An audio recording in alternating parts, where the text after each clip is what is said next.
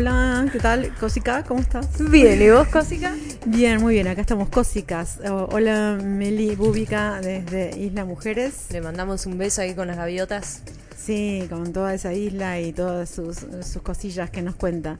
Cosicas sería, porque ella habla con un diminutivo así mexicano que nos está pegando. Sí. Y como siempre con su presencia, así que nos ha traído hoy un invitado, que, que estamos como ya con mucha información y ahí como ya con un regalo. Ya con un regalo. Ah, que sí. ahora la, la queremos probar en vivo. Sí, así que ya, sí, acá ya, hay ya, que ya. pasarle una Fran así. Fran va a entrar en escena. Nosotros queremos que. Fran la pruebe porque es el catador.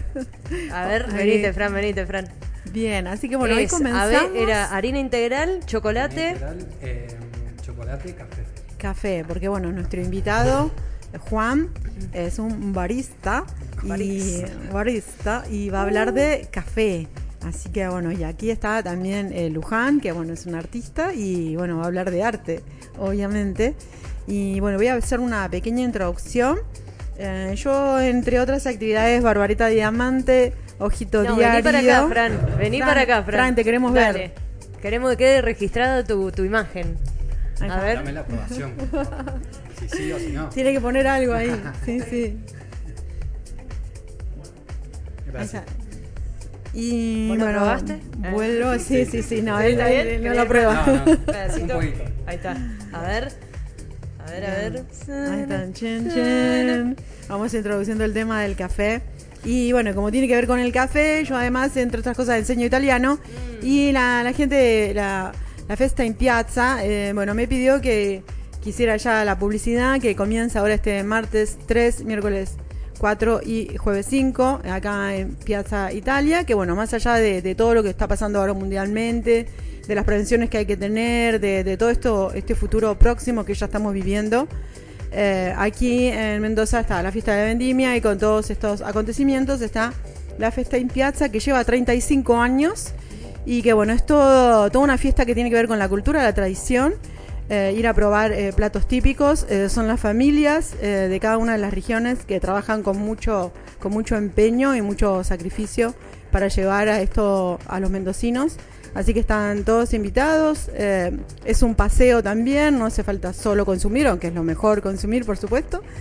Pero bueno, es un paseo y hay canciones italianas y sobre todo acercarse a la plaza. Hoy andaba por allí y, y le dije a, Zoe, a mi hija, haceme una, una, me pongo un barbijo y haceme una foto que estoy en Qué Italia. atrevida. Pero no, Qué dije no, no lo hago, no lo hago, ¿viste? Igual me iba a poner así como un filtro, ¿viste? Que se puso un filtro una de estas cantantes y dijeron, uy, está con un... Y nada, era un filtro de Instagram. Que también está pasando esto, ¿no? O sea, lo que tiene que ver con, con el futuro hoy, ¿no? O sea, las, las pandemias se viven de otra manera, es una, es una cosa increíble. Es como de ciencia ficción, ¿no? Sí. Esto que hablábamos y también lo que me contabas que cuando fuiste a comprar el barbijo, que Sí, una señora sí. te, la escuchó, ¿viste? Y te dice, ¿cómo un barbijo? Claro, yo... No, no, es para hacer una obra, ¿no? Te quedaste tranquila, Claro, ¿viste? y Ya se estaba estoqueando en realidad Barbie. Luján, de- desi- desistí del barbijo, ¿viste? Y puse, bueno, digamos, un- ahí una- un tapón en los ojos. Y aquí estamos con estos invitados que, bueno, ya teníamos mucha información antes. Sí, ya tuvimos Sí. un poco de data ahí mientras hablamos. Las galletitas, Frank, ¿qué te parecieron? Impresionante, dice acá, están increíbles. Bien, viene el- café. ¿qué te pareció? Muy buenas. Ahí va. Bien, ¿Y bien. vos? Probala, No, no, seguía mientras, No. mientras hablan. La obligaba a comer. mientras hablan. Están exquisitas, muchas gracias. Bueno, muchas gracias. Bienvenido. Juan. Y bueno, Gracias. ¿cómo es esto de trabajar con el café? Eh, es un mundo nuevo, está muy acércate, bueno. gracias. Ah, dale. Eh, perdón, pues tengo un manojo de nervios. Eh, es un mundo nuevo, me encanta. Es, la verdad que es cada día que vas estudiando es una pasión que todos los días te van inventando y la verdad que estudiar todos los días y aprender cosas nuevas, nueva variedad de café, eh, nuevas formas de tomar el café, eso la verdad que me copa bastante. Y bueno, y trabajar en una cafetería me gusta mucho el, eh, tener contacto con el público, eh, con el, mi cliente, de, qué te pareció, si te gustó, eh, has probado este café, nunca he probado esta variedad de café, qué bueno, por qué, me lo ha hecho así.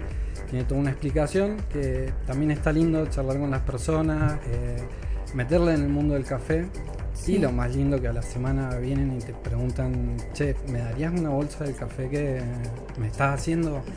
Eh, porque quiero en mi casa. Y bueno, hay otro tipo de charlas que se derivan que están muy bonitas porque, eh, bueno, si es para dárselo un agasajo a un familiar, eh, Claro, o es un hacer buen regalo. Claro, o hacer un café todos los días. Sí, aparte bueno, es como que, está- digamos, el café de por sí, ¿no? Más allá de que estamos acá, ¿no? En un bar como el Botellón y que le agradecemos y que, bueno, también quita un poco los nervios, ¿no? Empezar a tomar, también distiende.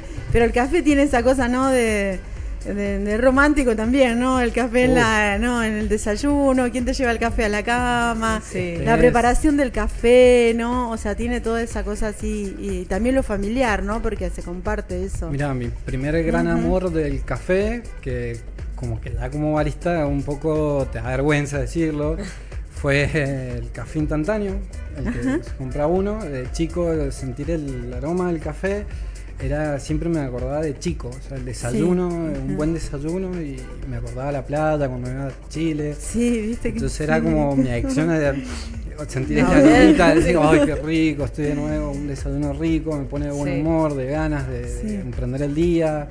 Y bueno, y también es el chiste de no me hablen hasta que no me tomen un buen Sí, café. Tal también. cual, tal cual. Eh, Sí, antes sí, yo sí. decía, bueno, qué exagerado, pero sí. Pero eso sí, eso sí. Lo necesitas, llegás al laburo y na- teniendo la excusa de calibrar la máquina, de que tenés que probar el café, te, tomas uno, me tomaría con otro con una galletita, algo así, bueno, y te tomas varios. Y nada, es riquísimo. Y bueno, lo más lindo también es buscar otras cafeterías, otros colegas, cómo te preparan el café. eh, o aparecen locos lindos de un amigo haciendo un café con tónica. Ah, bien. Todo claro. el mundo dice, bueno, ponen caras feas, raras. No, qué bueno. Eh, y decía, ah, bueno, probémoslo. Entonces te va Ajá. abriendo un montón del espectro, digamos, de, del, ya el- nos salimos de la cafetería, digamos, tradicional. Sí, Claro. Eh, Que la cafetería tradicional para mí el- El- me encanta. o sea, Sí, la cafetería por, yo me romántica. imagino cafetería Sí, porteña, sí, claro. clásica de maderita. ¿no? De, La maquinita, la moca, ¿no? La maquinita Claro, italiana en también. Italia, estar en Italia, en una plaza, me imagino, de ser Sí, una sí, locura, sí. tomarte un cafecito, es lo más lindo que hay en un Claro. aire Bueno, y libre, hace, ¿no? y hace poco que veíamos el video de Luisito Comunica, que se había ido a Sí. Turquía y que mostraba que tomaba un café como que es todo un ritual, tomarse un café ahí, Totalmente. que te lo sirven, te tenés que una sentar sí o instalación sí. con, con tapices, con así con alfombras y era como un lugar no De, comodidad, sí. de, de- de estar un momento solo, Y como con el históricamente café. Turquía se mueve mucho con el café. O sea, imagínate que al principio Turquía fue el que maneja, manejaba todo lo, lo que es las grandes cafeterías y todo lo más gracioso y raro, como ves, es lo, las cafeterías nada más entraban los hombres, eh, Sí. tomaban la silla, En Italia también, y tomaban ajá. café y después recién después abrieron café para mujeres, pero bueno, También separado, digamos. Claro, entonces era raro y las mujeres, ahí está la costumbre de leerte la borra. Sí, Entonces sí. tienen todo un Ajá. ritual que, que es divertido y es interesante saberlo y decir, bueno, mirá que loco, ¿no? Qué loco que esto, sí. un ejemplo, viene un hombre a la casa y la mujer debe casarse con ella o lo quiere seducir, entonces le echa azúcar y tiene como ciertos rituales, digamos, sin hablarse, o le echan una cucharita de sal. Si el hombre lo toma es porque le agrada a la chica. Bueno, No. tienen todas esas Ah, cositas que bueno. decís. Ah, mira que- Ay, me hiciste, bien. me hiciste acordar un día que estaba trabajando, me estaba haciendo un café y me equivoqué y le puse sal. Ah, Y fue el peor sabor todavía, lo, lo de gusto, lo de gusto, te juro, qué feo que Sí. fue. Bueno, el tipo decía, si, si le da con sal y le- el hombre lo, se lo toma entero, era como que aún quiere casarse con él, Claro. con ella, y bueno, y de ahí nace el amor, bueno, tienen todo eso, ese protocolo que está es muy lindo. El italiano también tiene Sí, el italiano tiene- tajante, sí, bueno, vos sí. Es, me ha tocado una vez, pero me alcanzó para entenderlo. un chico, un turista, me cae a la barra, que no tenemos barra en el, en el café, pero se queda al frente mío. Me pregunta por el café del molinillo, que eso muy raro, antes de pedirme el café, y me dice, dame un ristreto. Bueno, y dame la clave del wifi. Ok, se lo doy el ristreto. No, perdón, miento. Me- primero me pide el ristreto, se lo toma, me pide un vaso de soda y el- la clave del wifi. Y ahí recién va y se sienta afuera. ajá. Claro, fue que como me quedó ahí, como, qué raro, porque no esperaste. Claro, y ajá. Te lo tomás tranquilo, te relajás y estás de vacaciones. Tan fuerte la cultura de ellos de, no, dame un ristreto Sí. del cortito Sí, del sí, pie y, vamos y seguimos nuestro día, que no lo puede evitar y bueno, lo tiene ahí de... Sí, Argentina hereda mucho, ¿no? Sobre todo Buenos Aires. Rosario, bueno, acá también había, y todavía quedan algunos bares clásicos, pero hereda mucho del italiano, ¿no? Claro. Mezclado un poco con el café turco también, pero más la tradición eh, italiana. Claro, No la, sé la si me máquina expreso de- la crean los italianos. Sí. Antiguamente eran los turcos, bueno. Pero el café podemos decir que empezó en Turquía o No, hay en algún Etiopía. punto. En, Ah, en ah, Etiopía. uh, ¿en Etiopía. Sí. Ah. En- cuenta la leyenda que un. como los tipo- diamantes. Claro, que un tipo tenía cabras, entonces estaba pastando las cabritas y las empieza a llamar y no vienen las cabritas. Y cuando las ve, las ve muy revoltosas, que estaban comiendo un fruto de, de una planta, una valla roja, y le llama la atención, se lo come, y el sabor no era agradable. Entonces las recolecta y le da a los, digamos, a los conocedores de la tribu, los, ma- los mayores, que se podía hacer porque era estimulante. Entonces hacían té con las hojas del cafeto, que es la planta de café, eh, o con las bayas, hacía una infusión. Pero, viste que es muy loco la historia, dicen Claro. que hay gente que no sabía qué hacer con las semillas y las tira a la hoguera. Al tirar a las hogueras, el café se entra a tostar y empieza a dar el olorcito y Sí. ahí llama la atención y dice, no, para, acá está el, digamos, el El verdadero point. café, Sí. eh, que es muy lindo. Y ahí, bueno, y nace, en, en- en- como es, en África tienen también otro ritual, que la mujer, la más joven, tuesta el café y se lo sirve a las otras personas y tiene se lo sirve con un poquito de azúcar, tiene todo como Claro, todos también tienen su, su ritual. su. Que de repente, viste, amor, bueno, viste, o sea, por- nosotros sabemos que con todas estas invasiones de, de estos cafés americanos, no vamos a decir la marca porque no son sponsors, Si no, lo pero, diríamos. pero- que también tiene esto y que pasó, ¿no? Y que, no, las redes, sobre todo Instagram y demás, pasó a tener como una moda, ¿no? Del caminar, Del- ¿no? Que lo veíamos en las fotos. películas a- americanas, que siempre, ¿no? Aparecían con, con el vasito caminando.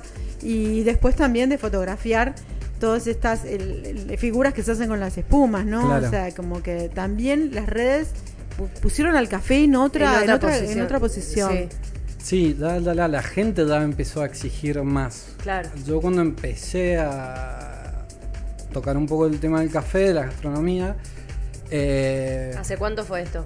no, hace cinco años, por ahí, la típica, vas a trabajar de mozo y tenés un cafetero al lado, antiguamente le- decía un cafetero, eh, y tenía unas ciertas mañas, decía, bueno, las primeras 3, 5 segundos, sacalo, eso no se toma, tomás el resto del café, tenían como mitos que hoy están derrumbados, pero ahora un día con la Instagram y toda la movida, eh, ya hay como la gente pide más, che, esto es lo que veo en la foto, yo lo quiero. Eh, che, el café que estoy probando no es tan bueno. ¿Dónde está? Hay otro, quiero probar otro Sí. tipo de café, de otro formato de tomar el café. Eh, como te digo, recién ahora están sacando el tema del café en filtro, de, tener una jarra de café, que es tipo como cafetería de Friends, ¿viste? Que- Sí. Sí. Jarrón, ¿viste? Y tomar mucha cantidad de café. Eh, que eso no, no, antes acá en Mendoza no, no lo No, no, no veíamos. se veía. No es Ajá. costumbre nosotros. Y de hecho el refill Eh, nunca nunca llegó a Argentina. no. Eso de decir, bueno, vos lo que consumas después el Claro. café te lo seguimos sirviendo. Viendo, eh, ahora, recién ahora está surgiendo que se llama anticafés, se les llaman, que creo que se les llama, o tiene otro nombre, coworker, ¿viste? Salones. Entonces no te, eh, no te cobran, digamos, el café, sino tienes una sala de reuniones, te cobran sino por la estadía de Sí, horas es como un estando- ciber. Claro, pero esto es como más, digamos, más copado, Ah, sí. tenés, tenés un montón de enchufes, tenés tu computadora, wifi, tenés comida diferentes para tomar, para beber, y ahí el- está el café que sea de calidad para servir. O sea, Claro. Todo siempre tiene que ser calidad. Claro. Eh, Trajiste algo vamos- para, para prepararnos, ¿no? Eh, te vamos a dejar ahí preparándolo mientras ahí hablamos Dale. con, con Luján. Luján, ¿te gusta el ¿Querés café? Me gusta el café. Bien, ¿sí? ¿Cuánto, qué, qué rituales, eh, más cerquita qué rituales eh, tenés para el café? Yo en el café no soy tanto, pero me estoy dando cuenta que es muy afrodisíaco. Ah, bien. Sí. Bien. No lo tenía así. Ni hablar. Después Venga. de estas historias me quedo como Luca. Sí, sí. increíble. Ahora me gusta más. Bien. Ya está, ya está Bueno. como en el podio del vino. Ahí. Ah, sí, sí, Oh, está ahí. sí, está ahí, olvidate. sí. Y bueno, Bien. el café tiene tantos descriptores como el vino.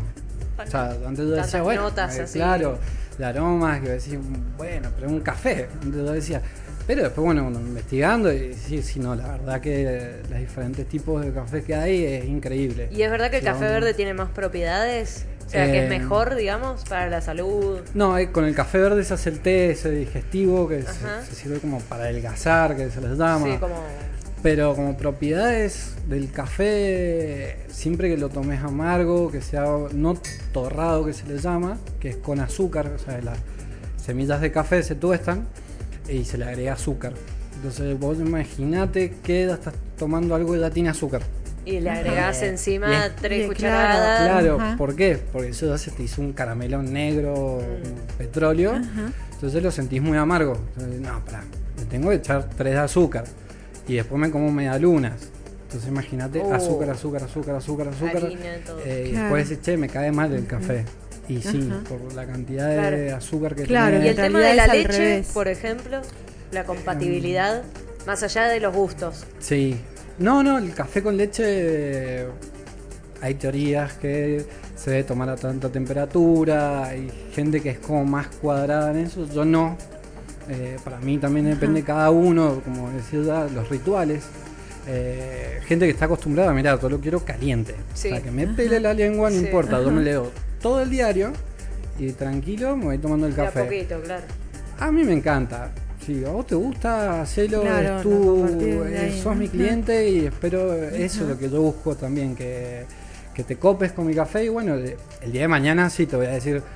Bajémosle un poco la claro, temperatura porque te va a hacer mal a la lengua. Sí, es como el vino, de ponerle hielo no, Claro, ¿viste? y ahí vas viendo. Y hay gente que, yo lo sé, que yo, que el café de la temperatura, eh, pero bueno, hacémelo igual caliente. Bueno, pero mañana tratemos. Pero Lo de a poquito, educando, hay de a una- poquito lo vamos haciendo. está bueno esto no de soy, educar soy al tan- cliente. Claro, no soy un, eh, no, café se toma así, ya fue. No, No, claro, Yo la verdad no, que disfruto y que me estoy charlando obviamente con mis clientes. o sea, que es lo Y más también hay café frío, por lo Sí. que vemos aquí. Sí, sí. Acá- Sería ice Ajá. coffee. Sí, Sí, es- se llama ajá. cold brew, que es macerar el café con agua fría. En este caso le eché agua mineral y lo dejé macerando 12 horas.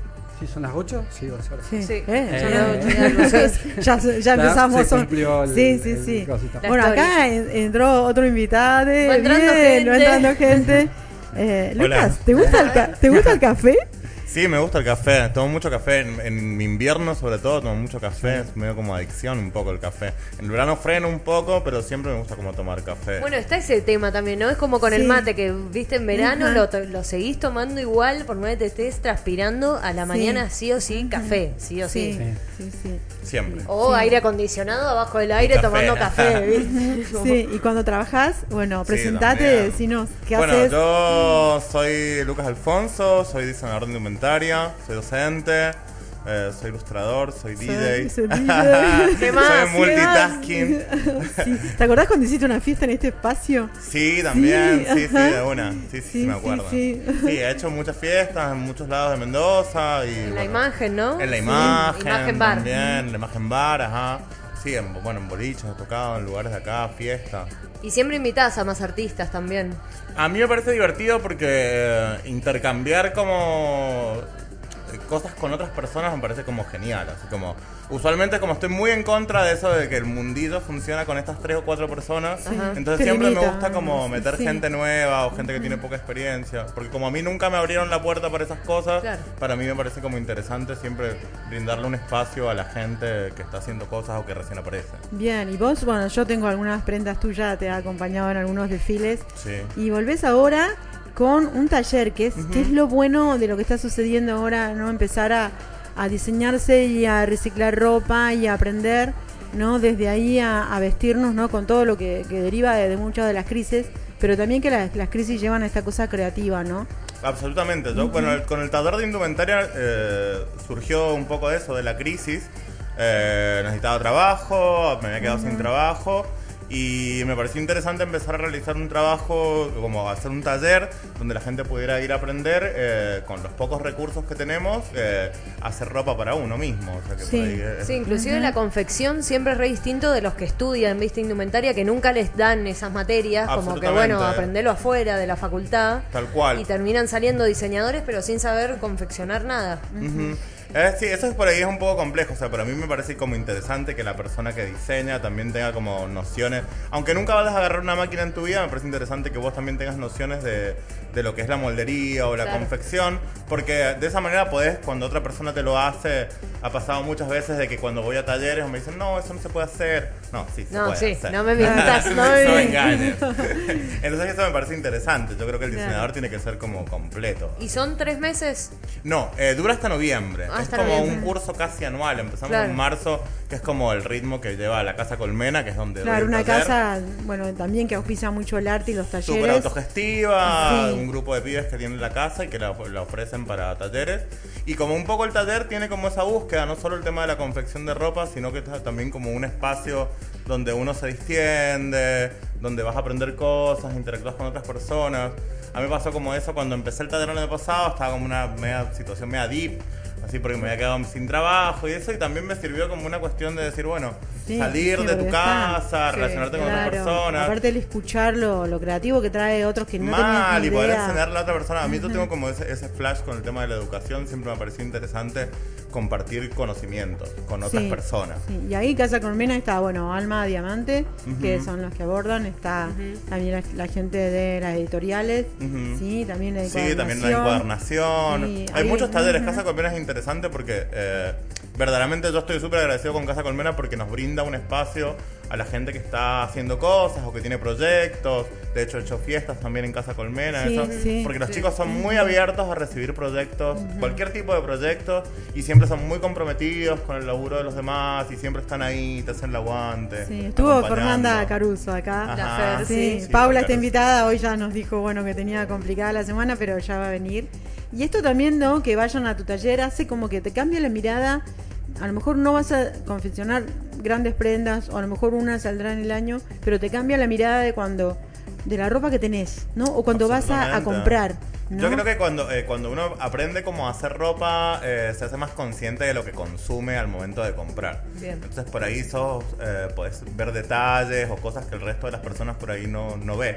Sí. Entonces es interesante como aprender esas cosas. O inclusive editar quizás alguna... Absolutamente. Yo siempre el taller Algo está abierto. mano, está abierto a ese tipo de cosas. A mí me gusta como enseñarles como hacer arreglos, Claro. hacer esas cosas más de modista. Claro. Eh, que también, bueno, vengo de ahí. Mi mamá es dueña de un taller de confección. Entonces mi mamá también se ha dedicado como a, a confeccionar vestidos novios, vestido 15, Uh. arreglos, eh, un cierre, un ruedo, esas así. cosas. Entonces todo eso lo manejás. Y por ahí cuando uno va a aprender, simplemente te dan como molderías básicas o aprender a coser de esta o tal forma. Y a mí me gusta que la gente, bueno, mira, traje este vestido, cómo lo puedo arreglar, esta camisa, si le quiero hacer esto, puedo armar esta cosa. Entonces como... Sí, ¿Cuántas esto, prendas se hacen en el taller? Usualmente depende mucho de tu ritmo. Claro. Nosotros tenemos como eh, fijos cinco prendas. ¿Y vos tenés que tener alguna maquinaria en tu casa? Nosotros dentro del taller tenemos máquinas. Siempre está bueno si la persona que se viene a estudiar, eh, a- que me pasó el año pasado, chicos que vinieron a estudiar el taller, al mes se compraron una máquina porque Ah, flasharon, les pareció claro. zarpado tener una máquina en casa. Siempre es mucho mejor tener una máquina en tu Claro. casa y vas incursionando. Encima una singer siempre hay en la familia, Sí, en la obvio. family dando vueltas. Siempre hay una máquina Sí, en la una- casa. de la Levantás, un, un mantel y era una singer, ¿viste? Mal, mal. Esas, esas máquinas viejas Sí, todavía existen en las y, casas. y funcionan de Sí, lujo. todavía se la bancan un montón. Sí, Sí, sí, sí, sí. sí. Y esto que está pasando con lo, ¿no? los, la inclusión de los talleres grandes, los talleres especiales, que, que todavía recién empieza y es muy difícil encontrarlo. Y por ahí, eh, no sé, tenés eh, algún familiar, algún querido, alguien, o, o vos querés hacer tu prenda de otra manera, está bueno. ¿sí? Yo creo que es interesante. eh, creo que la moda se ha sociabilizado mucho. O sea, como rompió esas estructuras de ser una cosa que estaba como tan allá arriba, tan lejana, tan de las grandes pasarelas.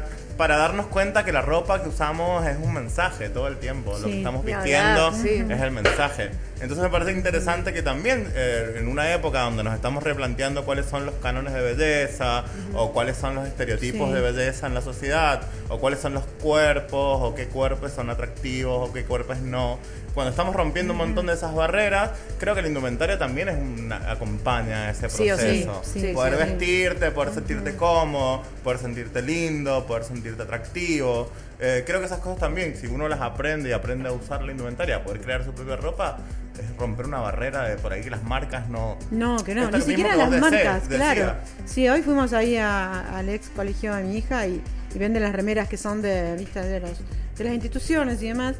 Y decían, "E- este es el XL. Mm. Mal. Que era Ah, mini. No, viste, entonces decís, wow, viste, hasta qué punto, o sea, alguien que recién ingresa al secundario, que tiene que llevar un uniforme y que le ponen esas imposibilidades. Date cu- date O el mismo, cuenta, el mismo date talle único. El No, talle talle único es también, tremendo. claro, porque pasa único. así como en distintos niveles, ¿no? O sea, no sé, pero solo- igual las marcas esas cosas. Yo he comprado ropa que son 2XL porque me gusta la ropa grande Claro. y me queda apretada, se ajusta. Es como. Sí, es mentira, claro. es una mentira. O sea, Sí, estás vendiéndole a la talles gente una mentira. No, incluso si tenés talles chiquitos, yo tengo amigas que se compran en lugares para niños. Sí, yo también. Sí, También, sí, sí, no solamente claro. Que no talle consiguen. grande. Sí, sí, Claro, absolutamente. sí, sí, Los sí. talles chicos también, o sea, como. De los jeans. Lo más Sí. chico por ahí no te queda bien, o tenés que, ir- o tenés que comprarte ropa nueva y terminas retocándola Claro. en algún lado porque no puedes usarla tal cual viene porque la- no te queda bien. Claro, bien, sí, seguro. No, increíble.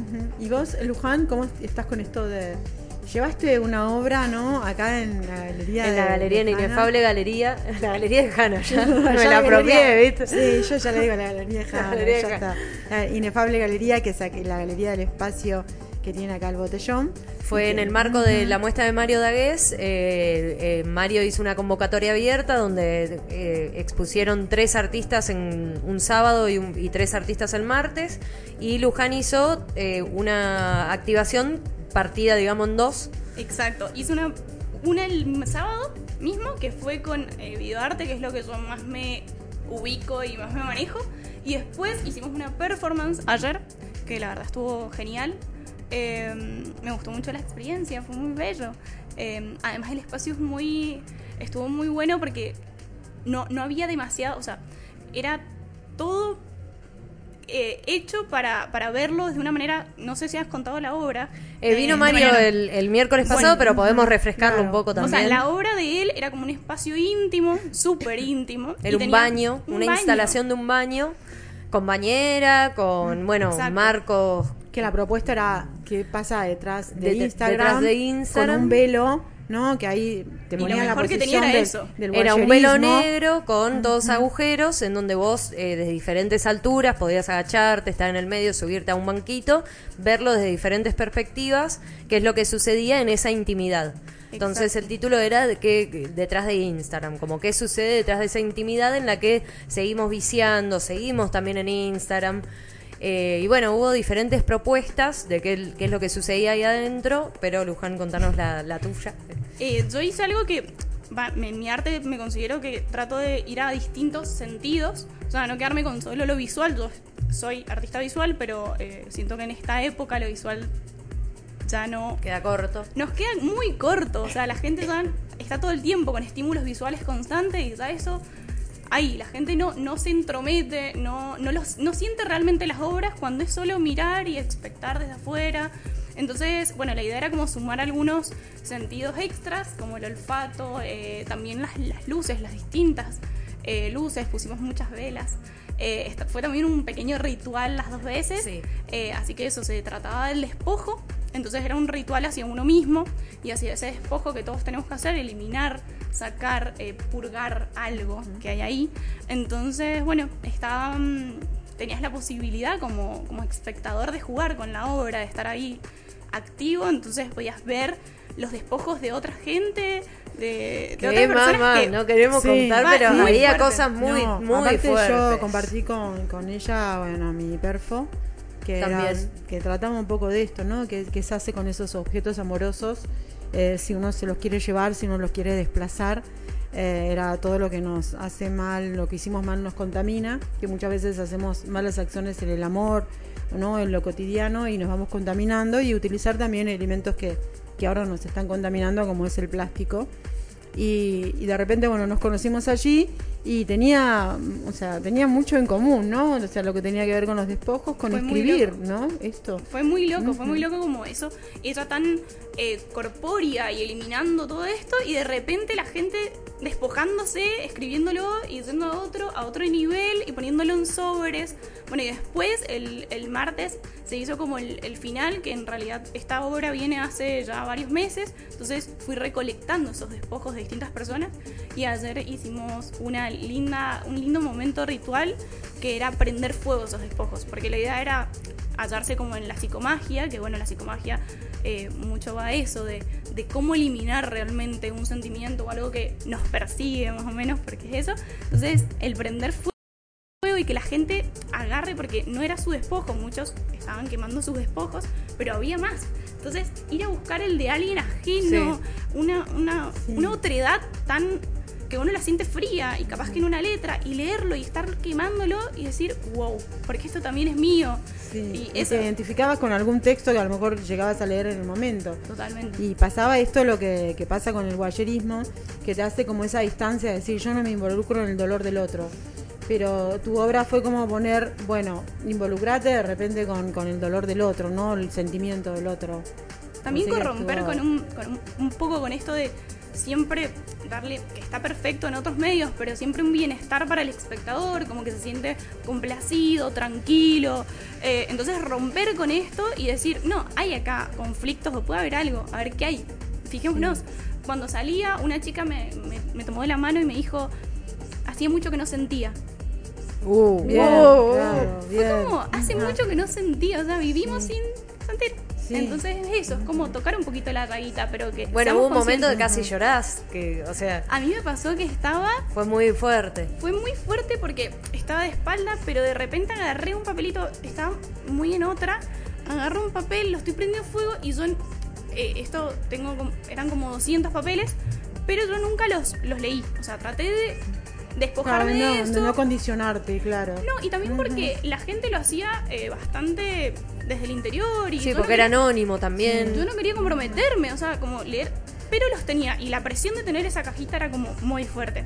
Cuando lo leo, era tan. Yo.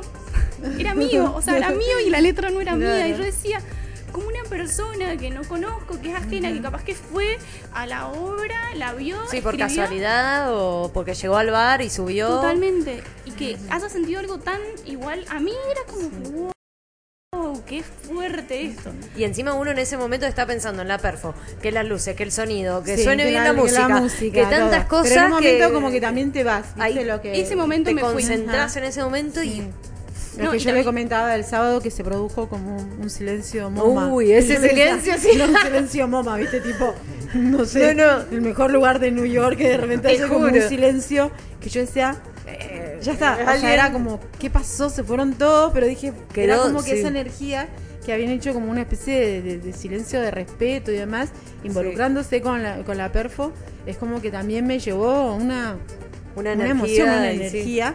Y aparte lo que era la instalación, viste que la instalación tenía esta cosa como muy fuerte. Sí. Muy ¿no? fuerte, muy fuerte. Ujú, y sí. además yo creo que el, el bajar las luces, que Sí. eso es muy íntimo. O sea, Sí. el momento que se apagan las luces en una casa es el momento en el que estamos Sí. en paz. Y Entonces, también con Mario, viste, pensamos en todo esto que sucede en un baño, que es más allá de que la casa es un lugar íntimo, el baño es mucho más baño. íntimo todavía. Ujú. Inclusive vos podés estar, no sé, viviendo con alguien y vas al baño, ah, viste, que, Sí, que la- y las fotos que lugar se- muy privado en Instagram son, las del el baño. baño, O esos momentos de estar llorando en la ducha y por eso está 20 minutos bañándose la persona, ¿viste? O- Claro. O, probarse maquillaje, sacarse, qué sé yo. Sí, tantas tragedias y tantas películas, ¿no? Tantos amores ocurren. también, Sí, ¿no? sí, de, de coger en el baño, también otra secuencia típica en los boliches, en un montón de lugares, como que el baño en sí mismo ya tiene más intimidad Y que la el resto de la ¿no? casa. La bañera que se perdió por una cuestión de también lo que son los, espacio, los espacios que la bañera se ha perdido. También por cuidado del baño, del, del agua. Bueno, no sé si la ducha gastará más que, ¿no? que No, la que bañera. más. Quizás Hablando en del cantidad agua- de litros así. Hablando del agua, me acabo de acordar de la, de la pregunta que le teníamos que hacer del agua.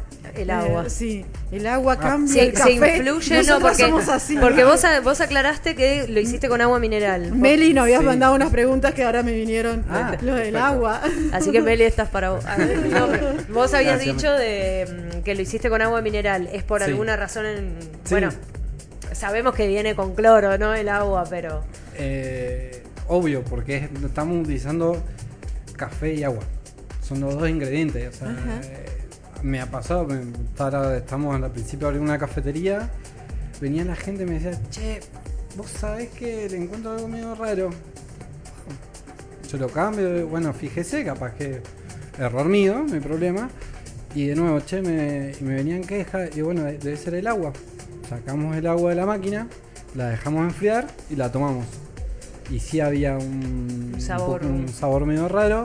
Y le tuvimos que meter otro, mejorar el filtro del agua Mm. para ablandar un poco más el agua para que no transmita esos sabores desagradables al café o lo, lo altere, ¿no? Claro, y en casa, Eh. ¿qué, qué dirías? Que, que, que- que te conviene hacer como mínimo, porque cambia a veces. También no tenemos filtro, no tenemos Bueno. Bueno, en, el- Pero en ¿qué- qué- las casas tienen el filtro del Claro, agua, claro. ya eso ya es Tiene un que ver con el, el- el hervir el agua demasiado. Ya va bien eso. Sí, da- Sí.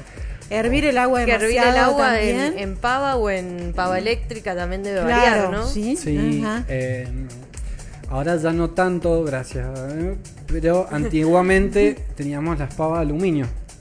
Las pavas de aluminio, el, ya el hecho de tocar el, el aluminio ya reacciona el agua con el aluminio, entonces te transmite un sabor da Claro. feo. Eh, que uno en la casa, ¿no? No lo sentí, no, no estás tan metido, voy a catar el café y vas a estar tan puesto. Me hago el café, me hago el mate y nos vemos. Claro. Salgo a laburar y no pasa nada. Pero ya cuando es algo ya más técnico, de decir, bueno, quiero probar el café con un sabor a tal, ya el agua sí te, te empieza a tener un, un sentido diferente. Chicas, acá les paso A damos ver. una rondita para que prueben el Contanos café frío. qué es. Ajá. Perdón por la facha, Uh, el aroma ya es increíble. pero... es Ponelo un- como ahí, ¿dónde está Ah. la, la cámara? Allá, mira, ahí está al lado de Fran. Ahí. Ajá, está, ajá.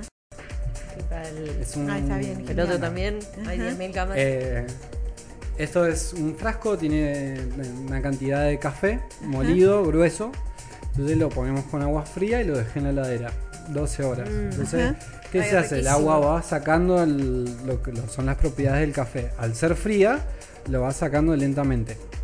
Entonces vamos probando ese café y es mucho más suavecito. sí, pero Como decía, tiene un Ay, pero sabor. el olor el es olor ¿Viste? ya es increíble. ¿Viste lo que es? Parece un bombón. Bueno, ahora viste las cafeterías ahora el- ¿Y qué cómo cambia y va mutando el café. Vos recién decía, yo en, el- en verano no tomo café porque me muero de calor, ¿no? Sí. Eh, pero ahora está apareciendo lo- los cold brew que se llaman, que Ajá. es eh, este café. Hay que decir, bueno, en... Es riquísimo, es riquísimo. Bueno, gracias. Estoy muy contenta, quiero preguntar la procedencia de este café. es de Etiopía. Ah, Ah, bueno, estamos No, international. Arábico. Qué lindo. Eh, muy rico. Yo no sé si le han notado ustedes, le sentí un poquito, a, ya que estamos en la cervecería, como una cerveza IPA. Sí, sí, sí, Ajá. sí. Ese, mm, como no una sé si era de borrachín, pero dije, "Ah, Eh, IPA". y Vamos, mirá, dije, no, "Van no mezclando". te vamos a delatar, pero No, pero, eh, no, no, la hoy idea Fran es, sigue de catador.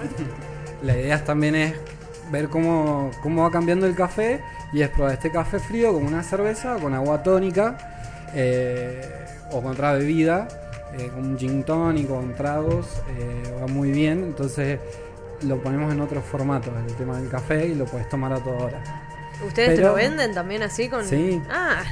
Eh, lo que sí hay que tener mucho cuidado, no excederse con esto porque al tener tanto tiempo en contacto del agua, vamos sacando, aportándole al café cafeína. Entonces, Ah, o hay sea, que más hacerse- fuerte este que el caliente. Claro, Ah. Porque la cafeína se extrae con el agua, es soluble en agua. Entonces, Ah, un ejemplo, el café expreso, vos apretás el botón y son entre 25 y 30 segundos y debe caer el hilito del café, todo. Tenés tanta medida. El ristreto son la mitad, 15 segundos. Imagínate lo que toca el agua del café, que le extraes muy poquito. Entonces vos te podés tomar 10 tazas que no te va a pasar nada. ¿Qué pasa? Un ejemplo cotidiano de la casa. Hiciste el café de la tu casa, viste la- las teteras que quedan calentándose. Sí. Te tomaste tres y entras a tiritar de Sí, la sí, locura que tenés. Ay, no sé, a mí no, me, a mí no me pasa, no sé, eso que viste que te quita el sueño, no sé, a mí nunca No, me lo del pasó. sueño no me pasa, pero sí me ha pasado de estar como un poco más con ansiedad, no sé, como Ah, sí. sí, No sí, sé, sí. yo tener la Me pa- dopamina alta, Me porque nunca me un- pasó. en una degustación de café, no te das cuenta, estás con café de filtro. Ay, qué rico este, que Iba caminando por la, la calle, estaba como. Wow. Che, está todo en cámara Raro, lenta. raro. ¿Qué me pasa? Encima te fumaste un puchito y Claro. listo, explotó, te explotó el como, corazón. Wow, y no te podés dormir. Estás a las 3 de la mañana viendo la tele y decís, wow, ¿qué pasó? Y bueno, no te diste cuenta y te pasaste un poco de cafeína, que no- bueno, es acostumbrarse y un poco de bajar y un poquito de decir, bueno, no me voy a tomar un café tan fuerte antes Claro. de irme a dormir y Claro. bueno, esas, esas precauciones. ¿Dónde te encontramos, Juan? Porque nos presentamos y no, no dijimos dónde Eh, te estoy encontramos. en la calle Juan B. Justo, en Shelby estoy. En cafetería Shelby, que tiene dos sucursales. Está una en la Ah, la 25 otra que está allá en 25 de en- mayo, ahí, cerca de mi psicoanalista. He Ah. ido. Café después del Bueno. psicoanalista o antes del psicoanalista. Termina ¡Hola! para relajar el cafecito. Ahora se lo voy a decir a mi psicoanalista que vaya ahí. Que la Bueno. Hagan la sesión ahí directamente. sí, sí. Obvio. Bueno, un amigo lo hacía, así que Ah. era muy gracioso, así que caía, Claro. ya venía el- de, de hacer la, la terapia y todo, y bueno, y la, la onda era hacerla en un café. Ajá. Me pareció muy loco y muy lindo, y esas son las lindas cosas de, de estar en una cafetería. Las personas que vas conociendo, Sí, viendo, Ay, y es muy lindo. lindo. Y qué lindo, bueno, los chicos de verle, bueno, la performance, me quedé helado, estaba así re atento. Después te vamos a Y pasar yo que hago un dibujito en el café y le alegro un poquito Bueno, a la también, gente. también hablemos de eso, del agregado, de más allá del sabor del café, que tiene el ser barista, que es esto de la- las figuras o las formas que se pueden armar con espuma, con... Claro, el café 3D se le llama ahora en día. Uno un Eh, koala, re lindo. re tierno. Bueno, eso nace más en, en todo lo que es eh, los asiáticos, bueno, son especiales y hacen unas cosas terribles. Y bueno, me empezó a gustar y es el constante de decir, bueno, ya hice el café, ya está, pero quiero, nada, que estén ustedes dos, ustedes acá en la mesa y hacerle algo diferente, sacarle una sonrisa, nada. ¿Cómo pasó eso? Me topé un día, estaban laburando en la mañana y vi una escena de un papá con la nena, un pioji chiquitito. Y el tipo iba a comprar un café con leche, una tortita y estaba la nena, creo que hacían un tiempo para llevarla al jardín. Me pareció tan tierna esa escena que digo, algo le tengo que hacer al papá para que la nena participe, Claro, porque sí. un niño en una cafetería me aburrido, Claro. lleno de diario, nada. Eh, entonces le hice un- una forma de un gatito. Obviamente, ah, mirá el gatito. Bueno, genial, le gustó, buenísimo. ¿Pero se tomó un café, la nena? No, no, no, viendo obviamente el café, El café del de- papá. no, claro. Claro, No, no, no, no. Va al colegio todo... Papá me mata. Claro, papá, todo muy lindo el gatito, pero... la nena, ¿Le diste café? dormí la voz. ¿Hay una Eh, edad mínima para tomar café? ¿Cuál será? Eh, Sí, creo que sí, ¿no? creo, Ajá. mira, no sé los médicos que aconsejan. La pero, la- pero tenés que tener unos 15, no sé. Mira, tengo En la secundaria me pasan padres que, no sé, niños de 10 años, que me dan una lágrima, que es mucha leche, muy Claro. poquito café. Ujú. Digo, ¿no querés que le haga mejor, no sé, una chocolatada, algo? No, no, una lágrima está. Bueno, si es un poquito, no le va a pasar nada. Acá tenemos data, a ver. Dice, sugieren que los niños menores de 12 años no consuman ninguna bebida Ah, con mirá. cafeína. Recopila el sitio de... El café es adictivo y los síntomas de abstinencia son reales. Au, ¿en serio? no, no sé. Y aparte de chico no te gusta el sé. café. Igual No, yo creo que ¿no te sufrí, gusta? Ah, sufrí abstinencia del café. Ah, Tengo ¿sí? que aceptarlo. ¿Ahora o ya de chica? Ya naciste con la abstinencia. Ahora que, No, ahora que escuchaste todo lo que No, hace. Juan, dijiste, ahora tengo abstinencia. Sí. No, grande. Me pasó que fui a Italia Ajá. y me gustó mucho el ristretto. Sin azúcar, así, todas las mañanas. Claro, me tomaba tres. Un italiano me Claro. dice, estás loca, con razón no estás durmiendo. Claro, yo me tomaba todo el día. Y llegué acá y extrañaba. Y me Claro, compré, bueno, habías cafetera tenido- con el café italiano porque no podía. Claro. Ahora estoy dejando. Ahora estoy dejando. estoy dejando. Mirá, yo Una droga. eh. Y claro. capaz drogadicto lo mío, no sé. Lucas, me adiciona al café. No, no, No. jamás. No, no, no. ¿Qué sos Sí más lo tomo, lo matero? ¿Sos más del té? ¿De Me cuál? gusta mucho tomar té. Té. Como que Ajá. té lo puedo tomar en Ya cualquier situación, pero el café, no, no, adicción no, me gusta. así como- Bueno, la ¿Té- teína ¿Té de. de qué tipo? Eh, me gusta el té común, clásico, pero no sé, me gustan otros tés también, té verde. ¿Y lo haces en hebras o lo haces con el saquito? No, saquito. Ah, trucho. Saquito. con el saquito. Hay que hacer con Porque con la- el té tiene lo mismo, lo que Sí, contabas no, hoy, ¿no? claro. De eso de dejarlo, de, de dejarlo un tiempo macerando con el agua y todo. Tiene Sí, otro sabor mientras también. más contacto Sí. vas a tener más, más, Más vas a sacar sabores, más más- Sí, propiedades. y vas también están como, bueno, ya invitaremos a alguien, Meli, tenemos que invitar a Meli, alguien. mandanos a alguien de Meli, té. Pero también tiene todo ese ritual, todos estos, qué sé yo, Bueno, todos los filtros, ¿no? Pasa de- con el barismo también vas tocando otras bebidas y el té. Tengo una amiga que me hizo un cursito, pero muy acotado de té, que ya le tengo que seguir preguntando cosas, que es muy loco la cantidad. Dice, una cucharita ya te rinde para una taza, Claro. tres tazas. Y yo pensaba que era más, viste, un saquito, lo ves el saquito, che, pero me lo hacía en una Claro, taza. Claro, eh, no, me dice, vas a sentir un sabor metálico en el, en el té negro común.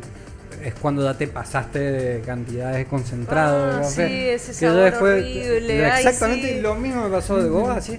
Ajá, con razón, Sí, sentí sí, ese claro. sabor. Claro, Inclusive también, saco viste que por ejemplo lo- los chinos que lo- eh, toman el, el té, bueno, ahí en el barrio chino en Capital te venden el té que viene como con una, un- no sé, un- una capsulita que lo pones, pones las, las eh, hebras y después con el mismo calor va haciendo el té. Como una especie de coladores, ¿no? Como un colador, eh, pero eso viste que lo, lo- lo comen con ciertas comidas que tienen la misma temperatura, porque la idea es que el cuerpo siempre ingiera el- a la misma temperatura todo, en la comida y la bebida. Y a mí me pasa, por ejemplo, el café me encanta con la pizza, por ejemplo. Cuando está muy caliente, si la pizza con café, empanada con café, me encanta, Claro. me encanta. Me parece, ¿no? Ah, borralo, borralo. Ah. Parece que sos la única. Acá al en el desayuno, ¡uy, qué Claro. rico! Las caras fueron hermosas. Sí, sí, fue como, chan, ah, no te acompañamos. Ayúdenme, por favor. Igual yo tengo una teoría. O sea, no es mi teoría en realidad, me la dijeron. Pero Sí. que cuando hace calor, las bebidas más calientes son las que Sí. te producen que se te baje la temperatura Sí, del cuerpo. sí, Entonces es está bueno tomar Ajá. cosas calientes en el verano. Para que te baje el, el No calor del tereré. Se supone Sí. que con el baño también es algo parecido. Si vos te bañás con agua caliente con, eh, con- en verano o cuando hace calor, cuando salís, Claro, el calor, como, como tu revés. cuerpo ya está tan caliente por el agua, Lo al siento. sentir el clima Claro. cálido afuera, no sentís. Me imagino que por ahí con el té o algo así. Creo que es algo así, creo que Similar. al transpirar perdés eh, grados en- de la piel. Entonces ahí te baja la temperatura. Ahí a mí me lo contó una, una japonesa que estuvo viviendo cerca y me decía, no, tenés que tomarte. Y yo, verano, 40 grados. Tomá, no, el- tomá el té. Flaca, no tomá el té, tomá el té. No, no tengo ganas. Y no sé, no digo que No, sirvió, pero claro. para mí puede ser. Tomar Sí. bebidas frías, o imagínate, el, Le hace tu como un estómago choque. tiene... Por eso los cosechadores andan de manga larga. Yo pensé que era por el sol. No, pero eso. Ah, mira. Ajá. Bien, claro. Qué loco. ajá. Bueno, Frank, ¿querés sumarte No, ya, ya estás tirando un montón de muy data al final. Bien, bien. Gracias. Mirá, qué loco Sí, eso. Qué loco. El- también me lo contaron así de cuando ingerís algo muy frío, el cuerpo como que tiene que primero eh, al choque que hacen en tu cuerpo, que está a treinta y tantos grados, eh, hace un choque y te baja la temperatura. Entonces el cuerpo te necesita fabricar como más energía para compensarlo. Entonces si tomas algo caliente es más fácil mantener la temperatura y gastas menos energía. Ajá. Vi en tu Instagram, eh, recordámelo por favor. Ah, mira, soy Ajá, muy es malo para arroba- Lo- va a chequear, lo va a chequear. Perdóname, pero soy- lo tengo que Arroba, decir. perdoname, pero no me lo acuerdo. Eh, me cuesta barista, con B alta, y un bajo Juan Orozco. Bien, vi que te decía Orozco. lo de las propiedades del café. Había Sí. como un, así, un cuadrito que era sobre las propiedades del café. Sí. ¿Cuáles son? Eh, Eh, estoy tomando lección así. A ver, ¿cuáles son? ¿cuáles? A ver, A ver, a ver usted. pasa al frente. A No. ver, Fran. Dale, Fran. Me mata porque No, pero veía el- como que no sabía esto que lo habías puesto ahí, como hay un Sí. cuadrito, ¿no? De muchas propiedades que tenía y que Eh, ayudaban. Ujú. Mira, yo todo el tiempo estoy recibiendo noticias, ¿viste? La ciencia descubrió que el café. eh, no Hay un sé, estudio en la Universidad de Michigan, en verdad, verdad. Ajá, claro. Eh, que sí, no sé si es verdad. Que las mujeres Claro. son más propensas a meter los cuernos y toman tres cafés por día. Claro, Claro. exactamente. Eh, hay algunos que no, no están todavía chequeados y la verdad que no soy médico y no quiero meter la pata. Eh, lo No está ponemos- chequeado. No está chequeado. No está chequeado, prefiero no. Eh, no, no pruebe en su casa. Eh, Claro, porque si no, Pero tomar hay algo, café de, que hay algo de, está- de las células, Claro. bueno, ahí hablamos Sí, de, de claro, que la borra te sirve, por ejemplo, para exfoliarte porque es como que las células se mueven, ¿no? Mm, Tiene mejor, no sé. Sí, bueno, la, la borra. tiene, pero- Viste como la menta que te Sí, la pones claro. y te revitaliza un poco Sí, la muchos de los energía de la productos piel. que tienen que ver para el cuidado de la piel o Con la combatir la, la de- grasa. Generalmente tiene cafeína. cafeína, Ajá. y, y menta, generalmente Sí, las dos cosas. ajá. Sí, eso da parte, mirá, la verdad Todavía que la no. Ay, no. técnica, sí, eh, sé que Pero sí nos las decía de la plantas, gorra que de echabas a las plantas. Se le echaba mucho a las Ajá, plantas. que la podías poner en la heladera. El compost, de Ajá. ponerlo en la heladera. eh, Para los olores. Para Ajá. absorber olores. Hormigas rojas, chicos. Hormigas rojas. Si tienen en su casa. Bien. Ajá. Eh, ¿Y qué más? Eh, hormigas. Eh, sacar olores. Las hormigas de ¿viste? distraje. Para él, ¿Para qué? el diario. ¿Para? Sacar Claro, olores, claro. En la ladera dice que lo puedes Sí, poner. yo a veces los, mismos envases los corto y los tengo un tiempito en algunos lugares así de la alacena Bueno. que dan como un aroma distinto, ¿viste? Hay Incluso un- entre Bueno, los libros. Yo lo abro y lo pongo entre los libros a los... Para agarrar- Ajá, y abrís un libro o algo y tenés el olor a café olorcito. o abrís un cajón y tiene olor a café. Bueno, en Y mezclado Valparaíso con perfume, wow. se hace un, hay un montón de, de cafeteras, me parece. No sé si un montón, bueno, Sí. pero hay uno o dos. ah, Y vas caminando por las calles de Valparaíso y sentís ese aroma siempre a la misma hora. Es increíble, como el atardecer es siempre. sí, sí, sí. Eso me, Oh. Pocos aromas pone- eh, creo que enamoran tanto o dan esa sensación así como de refugio, además como el café, De, ¿no? de- claro, de calor. Sí. de- También cuando probas un perfume, viste que entre un perfume y otro te dan para Sí, también, café. Después para que te limpie no, la, ajá. la- La- te limpia bastante el como te saturás de tanto de perfumes que bueno con eso te, te limpia un poco Eh, el café en grano. Eh, café de filtro el café perdón ya molido si lo tenés mucho tiempo al aire se oxida entonces ya no tiene el mismo grado de, de efectividad digamos ¿no? Sí. Y los artistas también lo usan. eh, hay artistas pintar. en, claro, para pintar, que, que queda todo así marroncito, como medio sepia, queda re lindo. Acá la Luján está levantando la mano. Sí. Es uno de mis ingredientes preferidos. Es el color de la piel, o sea, de la Sí. piel Sí. nuestra, latinoamericana. Es color café. Sí. Entonces Bueno. es lo más lindo. Los ojos, ¿no? Bueno, hay que ver. Bueno, pero cuando Eh, no hablemos de colores pieles, por favor. No, pero cuando Ojos- buscas, ojos cuando negros, buscas colores piel como canela. reales en la piel es muy difícil encontrarlos en la pintura. Y el Sí. café te da un color que es, es muy variable según el agua. Y es como medio lindo. acuarela, acuarelable, No, sí, no sé, le totalmente. pones más agua, va cambiando de Es color. increíble. Que Sí, tu sí. obra Igual- es como muy gráfica también, ¿no? Te decía los sobres que utilizaste en esto de la perfo y el papel y demás, tiene todo este- esta, esta impronta, ¿no? De la palabra. Sí, yo uso siempre, la palabra es una de las cosas principales siempre en mi obra, si no trato de performance o este, esta obra que era despojo, siempre la acompaño de poemas, de, me, me gusta mucho, creo que es, además hay que, hay que pensar que el, que el ser humano, eh, a- ahora la palabra es como lo más rápido, o sea, vos ves palabra y te vas a ir a la palabra, o sea, vos puedes tener un cuadro. ¿Te parece enorme- más rápido que la imagen? Siempre, siempre. Si vos tenés un cuadro enorme, por ejemplo, y tenés una palabra, la gente va a ir a lo que comprende primero. ¿Y qué es la palabra? Él la lee, la decodifica y solo entendió. El cuadro viene después. Entonces está muy bueno para que la gente se acerque. Ent- Entonces tenés algo como de intimidad, porque la gente se acerca a los sobres y se pone bien cerquita, se pone en las paredes, empieza a captar lugares que quizás que en el momento, o sea, en otras muestras o en otros lugares, no los ves. O sea, no te acercas a la obra hasta acá, no, no abrís Hay veces que no te dejan No te dejan. Te ponen el, el te ponen el abajo. papelito es me pasó hace poco con una obra en el Bellas Artes que tenía un montón de escritura y de, de- de palabras justamente Papelito. y era un papelito pero de acá ya Sí. y decía pero escuchame no puedo ni leer el título de la obra Claro. Y te decía, no, bueno, el curador lo armó así. Eso Sí. es. Y no lo podías apreciar. Bueno, si vemos en el muro de los lamentos, donde la gente va y deja ese mensaje, ¿no? Con la palabra de ese deseo. Y que muchas veces también los vemos en rituales acá, ¿no? De, de santos o no santos que también dejan dejan escrito como que, que lo van a leer, ¿no? Y que en realidad lo leen otros.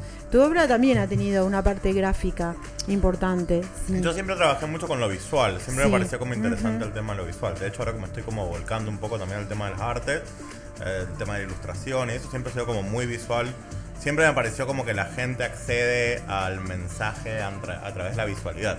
Siempre que hay una imagen, esa imagen como te lleva alguna cosa. Y siempre me pareció interesante el tema de la construcción de mensajes a través de, la, de las imágenes. Ajá. Siempre Sí. trabajé mucho con las estampas. Sí, con las estampas, El tema de la- del collage, gra- el collage digital Sí. y ese tipo de cosas siempre me pareció como interesante. Aparte las estampas es re loco porque es un mundo enorme que es muy difícil también de acceder porque, viste, no, no encontrás quizás un, ta- un buen taller que haga, viste, un buen grabado, qué sé yo. Sí, sí, es Un difícil buen sublimado, eso. un buen, Es viste, difícil, es difícil. es difícil, ¿no? es como que no, sí. no lo hace todo el mundo. No, no, no, eso ponerse, como que uno dice, bueno, voy a hacer mi ropa, me voy a estampar. Si yo empecé a averiguar y te dice, no, tenés que comprar 5 metros, después recortar la voz, después qué sé yo. Sí, es complejo. Por ahí como eh, siempre inv- invito a la gente como a hacer serigrafía. La serigrafía es como uno de los métodos de estampación más eh, nobles, porque Claro. podés estampar en ropa, en papel, en pared, en metal, en un montón de lados. Sobrevive mucho el paso del tiempo y es una de las cosas como que se puede hacer en una casa o se puede hacer como casero y que siempre queda como Claro, bien. bueno, No el necesitan paso del tiempo es cosas. clave porque el sublimado, por ejemplo, El viste que se pierde mucho con el tema de los Claro. grabados. Claro, Si no es un que muy en un momento había sublimado, salido lo de que lo imprimías, viste, en tu casa en un papel Claro, especial y lo lo planchabas, planchabas, y te duraba la tres lavados y duraba tres Claro, lavados. nada. Tenías un manchón sin forma. horrible, lo terminé usando en Horrible. pijama, viste. Claro, sí, sí. Tenga- tenga un buen pijama. Y las mallas, por ejemplo, a mí siempre me mató eso. Como hay veces que dije, ay, me quiero hacer tal malla, ¿viste? Y, te- y lo mismo, te dicen, no, bueno, te que comprar tela de tantos metros, Claro. estamparla, nosotros estampamos así, después vos la recortás, haces los triangulitos, lo haces, ¿viste? Claro. Como que es muy complicado tener una malla que te guste. Sí.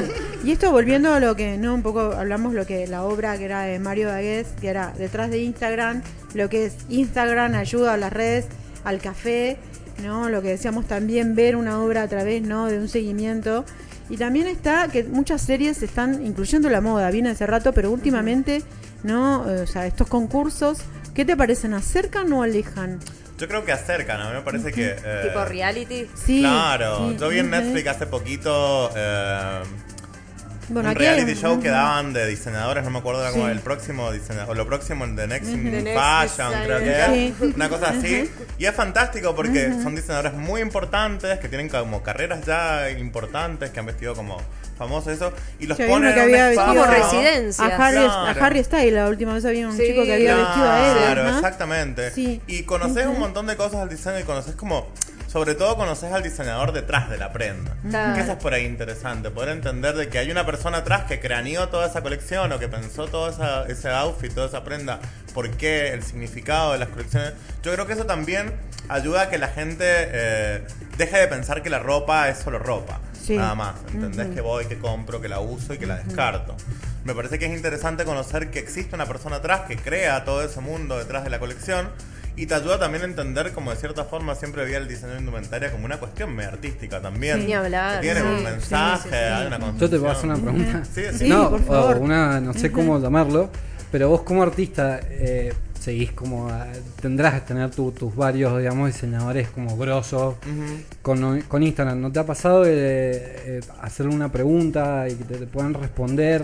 eh, o saber que hay un, es tonto lo que voy a decir, un humano atrás, que es una persona que, como, decís, craneó todas esas cosas y que es un par tuyo, ¿entendés? Eh, Absolutamente, y te sí. acerca un poco y Sí. te da como más esa parte buena de Instagram que a mí me pasa con baristas.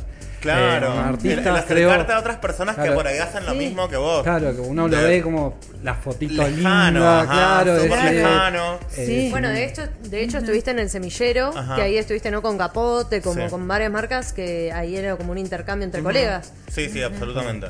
Yo como con Instagram lo que me pasa como nunca no, nunca me han atraído las grandes marcas de diseñadores. ¿No tenés así como algún pre- preferido? como preferido? diseñadores grandes, grandes, así que me copen, no tengo tantos. Me gustan mucho como más del under. En su momento me gustaba mucho la Maison Martín Margiela hasta que entró Galeano. sí, que cambió. Que, que para mí Ajá. Galeano eh, medio Sí, como que tiene ah, la arruinó un poco, no me gustó tanto. Tuvo como su momento de, de gloria, pero después como que. Yo creo que una de las grandes cosas en la moda hoy que hizo un cambio importante fue Betemens y Sí, Yo creo que alguna como grandes influencias de la moda contemporánea. Me gustan mucho porque me parece que trabajan un lenguaje re actual, re de hoy. Pero, Pero son mainstream, o sea, también hay tantos artistas haciendo cosas, ¿no? De- Hay tantas marcas desconocidas, no sé, como de Rusia. Sí, en un no, momento flashé mucho con la moda sí. rusa. La moda japonesa me parece increíble. No, increíble. Amo que la gente pueda salir vestida a la Una calle de, así. de las diseñadoras que estaba para, para el Oscar de vestuario está para una marca que, que es un nombre que acá sería imposible, me hizo acordar a algo. Eh, se llama en francés como jóvenes, jóvenes millonarios depresivos. Y ella está, está detrás. Amo. Eh, ella está detrás de, de esto y bueno, estaba ahí premiada y fue premiada también como vestuarista, o sea que también está trascendiendo esto, ¿no?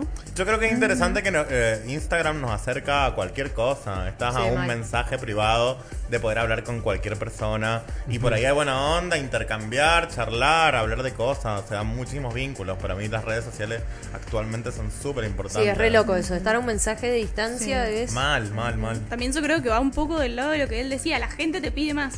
Claro, Sí, ahora sí. con las redes sociales, no sé, como diseñador, ven diseños y dicen, yo quiero eso, o sea, yo Claro. quiero llegar a esa calidad, yo quiero esos diseños. Entonces, ahora en provincias como Mendoza tenemos arte mucho más elevado, Sí, eh, diseño. el diseño mucho más elevado, hasta los baristas tienen que elevarse porque la gente ve, ve lo que Sí. se consume en Sí, otras aumenta la competencia también. Aumenta, aumenta, aunque sea una, una competencia media ficticia, porque no existe acá.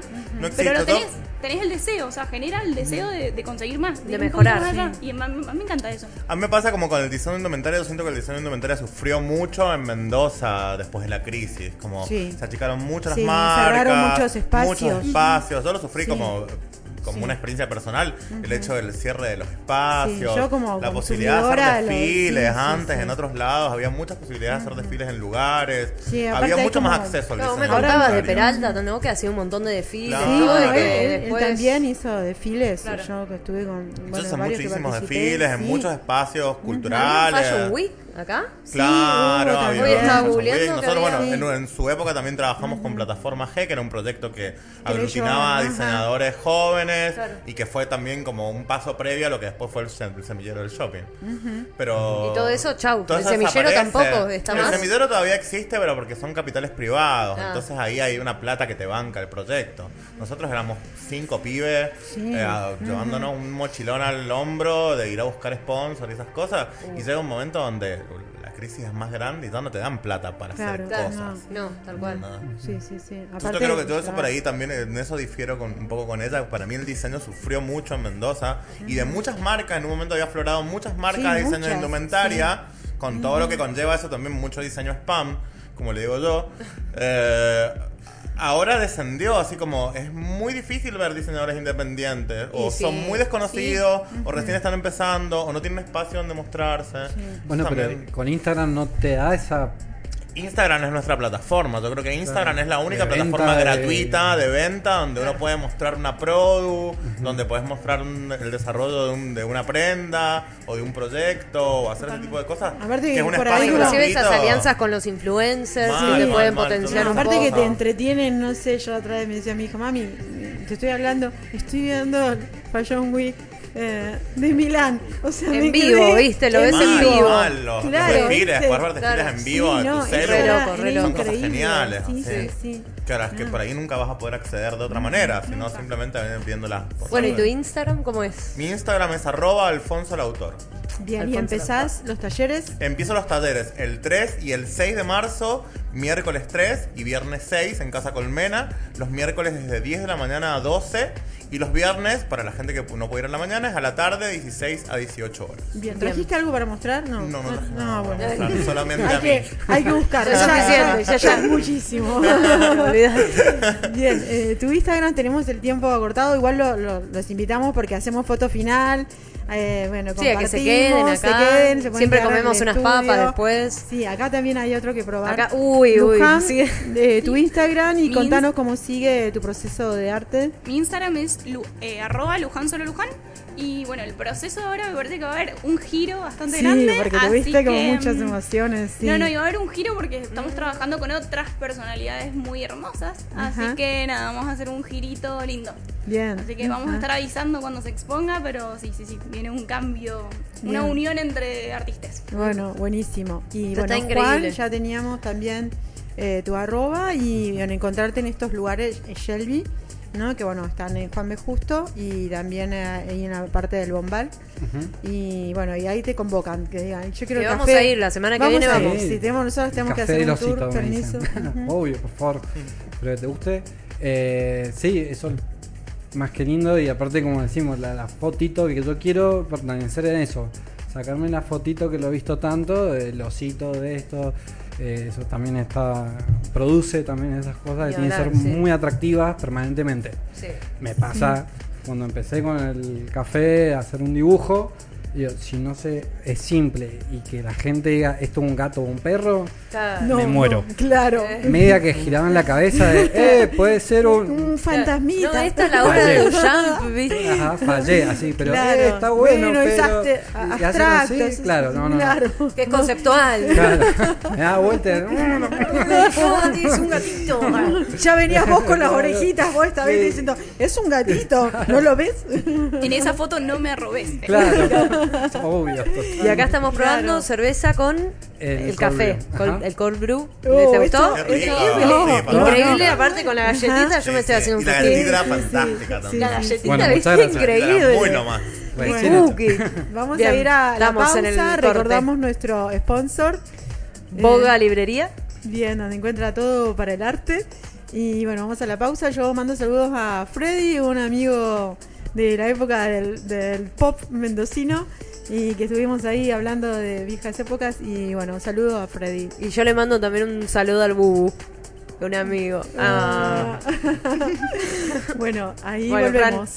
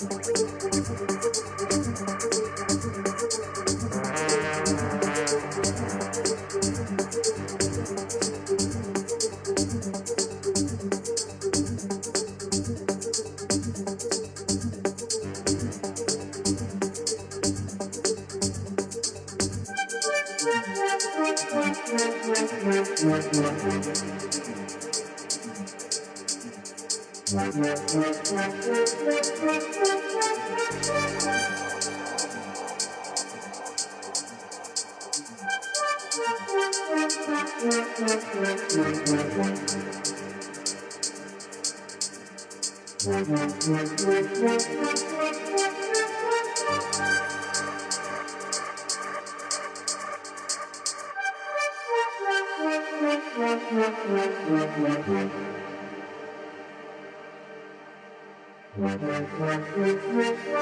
you.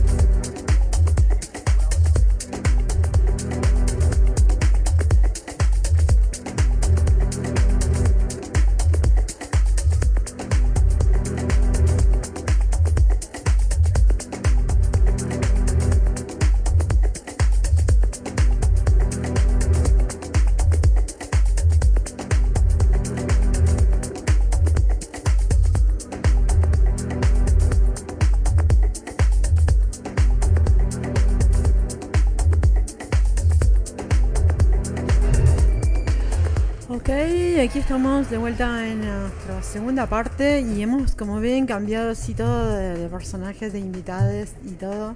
Eh, la puerta se abre porque, bueno, siempre Ah. estamos entrando y saliendo y invitando también a que se queden a participar.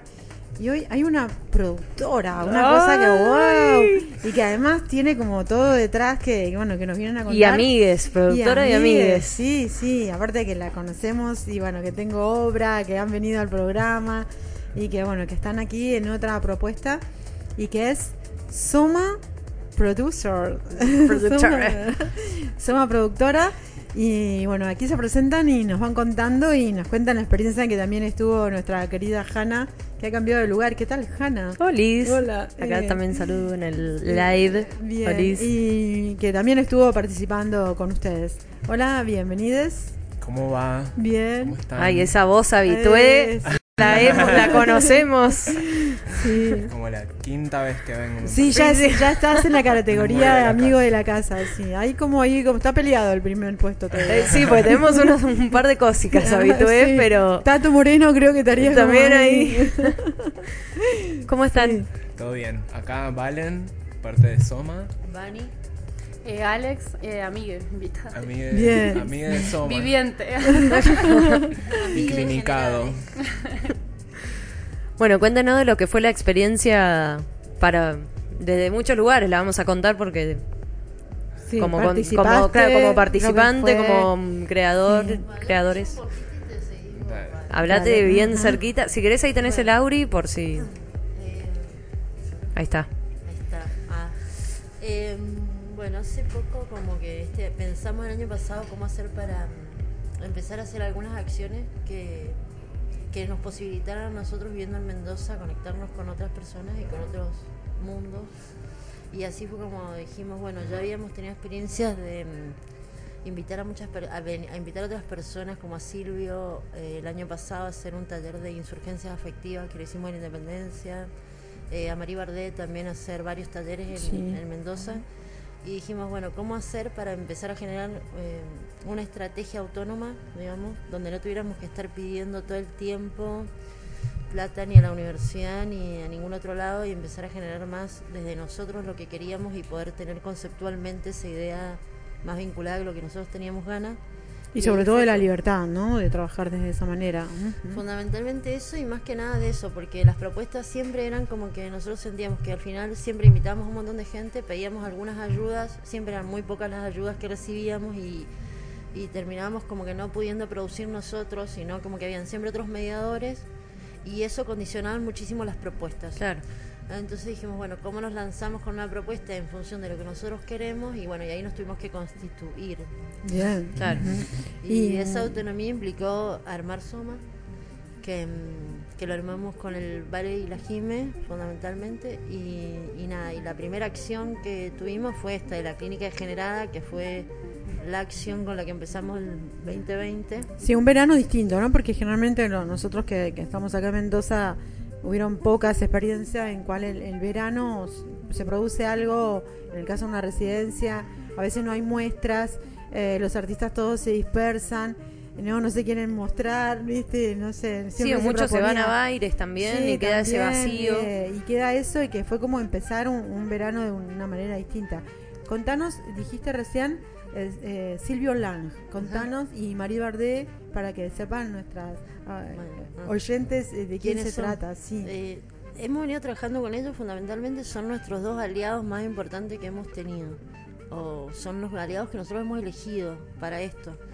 Silvio es un artista, digamos, eh, que vive en Buenos Aires, que ha hecho muchas cosas vinculadas a la performance. Hace muchos años que viene trabajando, él es de La Pampa, pero vive en Buenos Aires.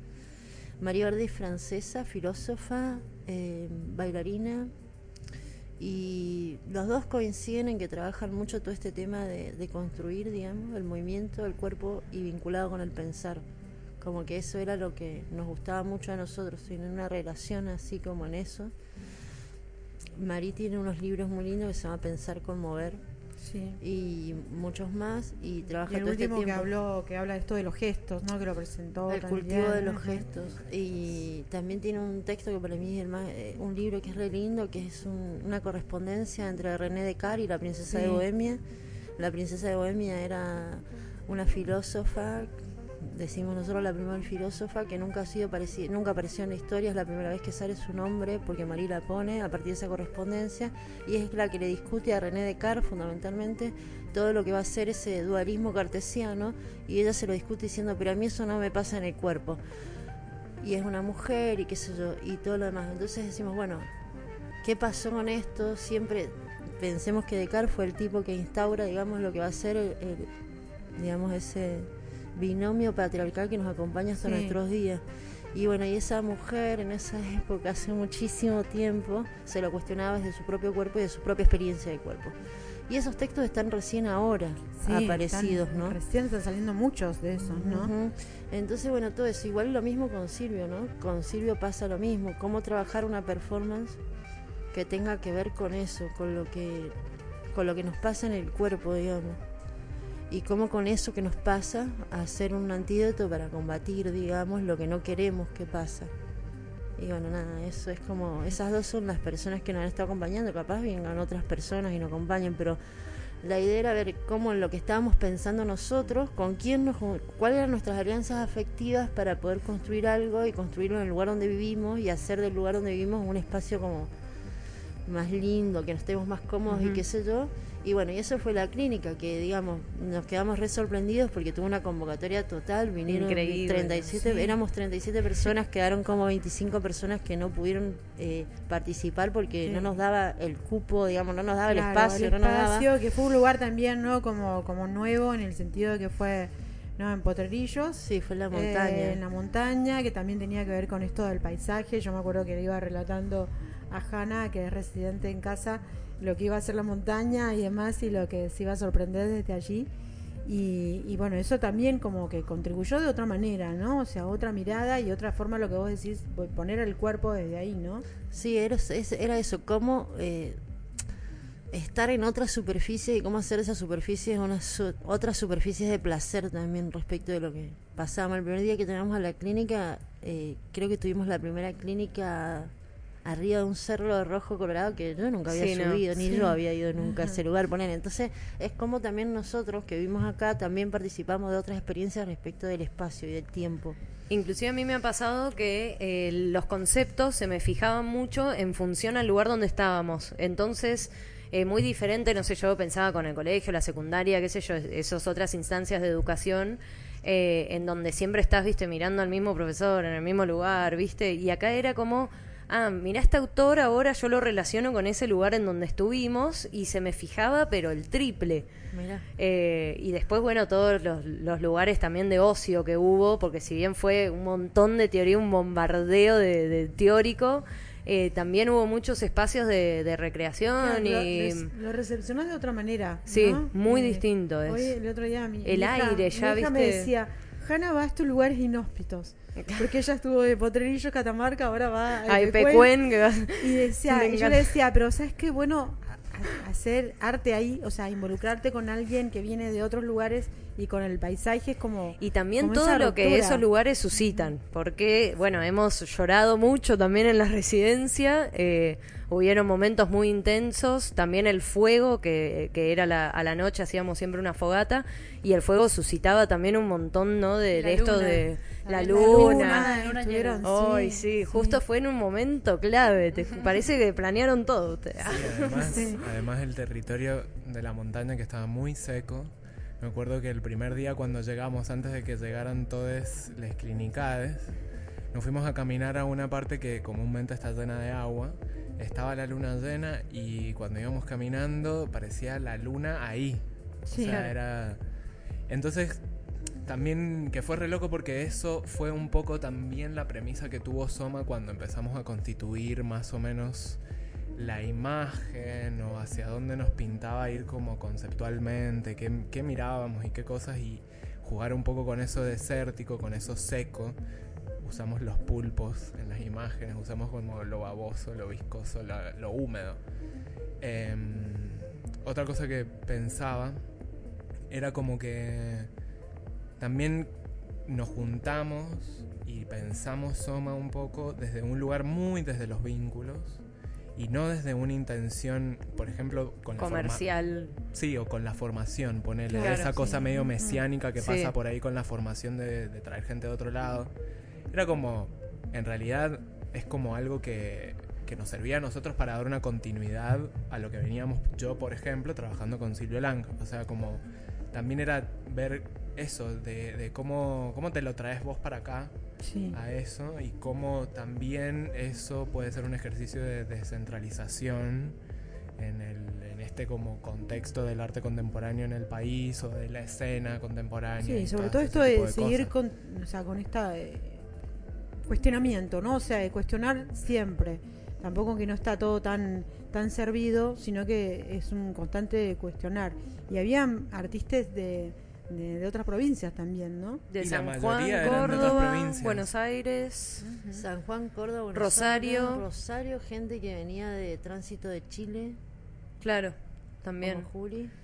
Sí, Estuvo muy, muy interesante. los Yo me acuerdo ya la- la- el primer momento en que empezamos a leer el texto, antes de leer el texto, ya Silvio dijo, no hay una manera exacta y bien de leer un texto. Es decir, uno puede en algún momento de su vida subrayar al- algo que luego lo vuelve a ver y dice, ¿por qué ¿por qué lo subrayé esto? Sí, Eh, Y, y dice como es esa forma de, de enseñarte siempre que es la comprensión del texto, como que no existe en realidad, que vos tenés que agarrar no lo que lo que necesitas eh, y eso poder eh, aprenderlo con, con H ah, eh, y, y eso ya fue el puntapié, ya me voló la cabeza con eso solo que dijo, ¿viste? Claro, es la resonancia, lo que resuena. Claro. Y no lo que es, sino lo que a vos te resuena en función de, de tu vida. De Y tu- como estímulo, o sea, funciona como un estímulo. Me parece que pasaba eso con el paisaje y eh, con los textos. Que no era, o sea, como que la lectura era, siento, el ejercicio como más importante que hacíamos, además del fuego. Además del fuego. Por lo menos para mí, desde Sí. mi vivencia, el, el fuego era como Fue tan muy importante como power. la lectura. Y em, eh, era eso, como, como que era generar estímulos en el cuerpo, en cuerpos que por ahí los tenemos readormecidos y es difícil que haya em, que hayan cosas en el transitar cotidiano que realmente nos movilicen o no sé, o nos detengan un, un- un momento. Entonces como que eso pasaba en esta residencia, en la clínica, como que nos abstraímos de un montón de cosas, pero entramos en contacto con cuestiones que son básicas y elementales y que en realidad están todos los días, pero que es difícil percibirlas como en el barullo de estímulos que, que tenemos. Eh, y los textos y lo que los textos dicen teóricamente es como es difícil pero mm, o sea es difícil a veces como incorporarlo a la mm, al trabajo proyectual por ahí que cada uno puede estar haciendo Claro. al proceso creativo en el que cada uno puede estar pero en realidad es simplemente como conectarse un poco con, con el diálogo, ¿viste? De lo que te dicen esas, de lo que te dicen los textos, pero las interpretaciones que se iban haciendo en, en- en lo colectivo. Sí, aparte involucraba mucho esto, ¿no? De la teatralidad, lo que decíamos recién, lo que estaba eh, Alfonso, del vestuario. O sea, era un, un cuerpo hablante constantemente en esa en esos días que estuvieron, ¿no? Así, y también un ejercicio total de escritura, que eso como me pareció Sí, interesante. Sí, sí. Y ese ejercicio de escritura me pareció que hizo que nos viéramos también de otra manera porque fuerte, ¿no? Bueno, bueno, hemos leído, ahora hay un tiempo para escribir y... Sí, aparte quiere- sacamos del closet de la escritura a un montón Sí. de gente, Sí, sí, o sea, mucha gente que, Que tenía como esa inhibición a veces, ¿no? De, de o que venía ahí. con una cosa y después llega el primer día y nada, eso es Se falopa, los ¿me trenes. entendés? No, chau, fue. Estamos pasando por otra cosa, o sea, como... Y, que la escritura es válida de cualquier modo. Mal. O sea, a mí me pasó eso también. Como que el ejercicio de escritura me pareció. Sí, de como lo que no más se juzgaba. No, No. no se juzgaba si no tenías eh, estructura, si no tenías como esa cosa formal Claro, de, que de era la como un escritura. fluir de lo que se estaba sintiendo y sobre todo compartiendo desde Claro, allí. era tratar de, de- de que vos saques lo que te está pasando. Como que me parece que la escritura también tiene eso, fijar. Sí, Es pa- fijar. para fijar cosas que están pasando en el momento y después había un, eh, un- se daba el momento también para compartir eso que habías estado escribiendo y en eso habían puntos en común y cosas súper diferentes también, pero como que había un, me parece, o sea, como si nos hubiéramos inmerso en algo, respirando un aire que Y aparte el compañerismo que surgió, o sea, considerando que éramos 40, el compañerismo que surgió entre todos nosotros, ya en los grupos eran millones de fotos, de videos, bueno, playlists, una cantidad de, material hemos hecho.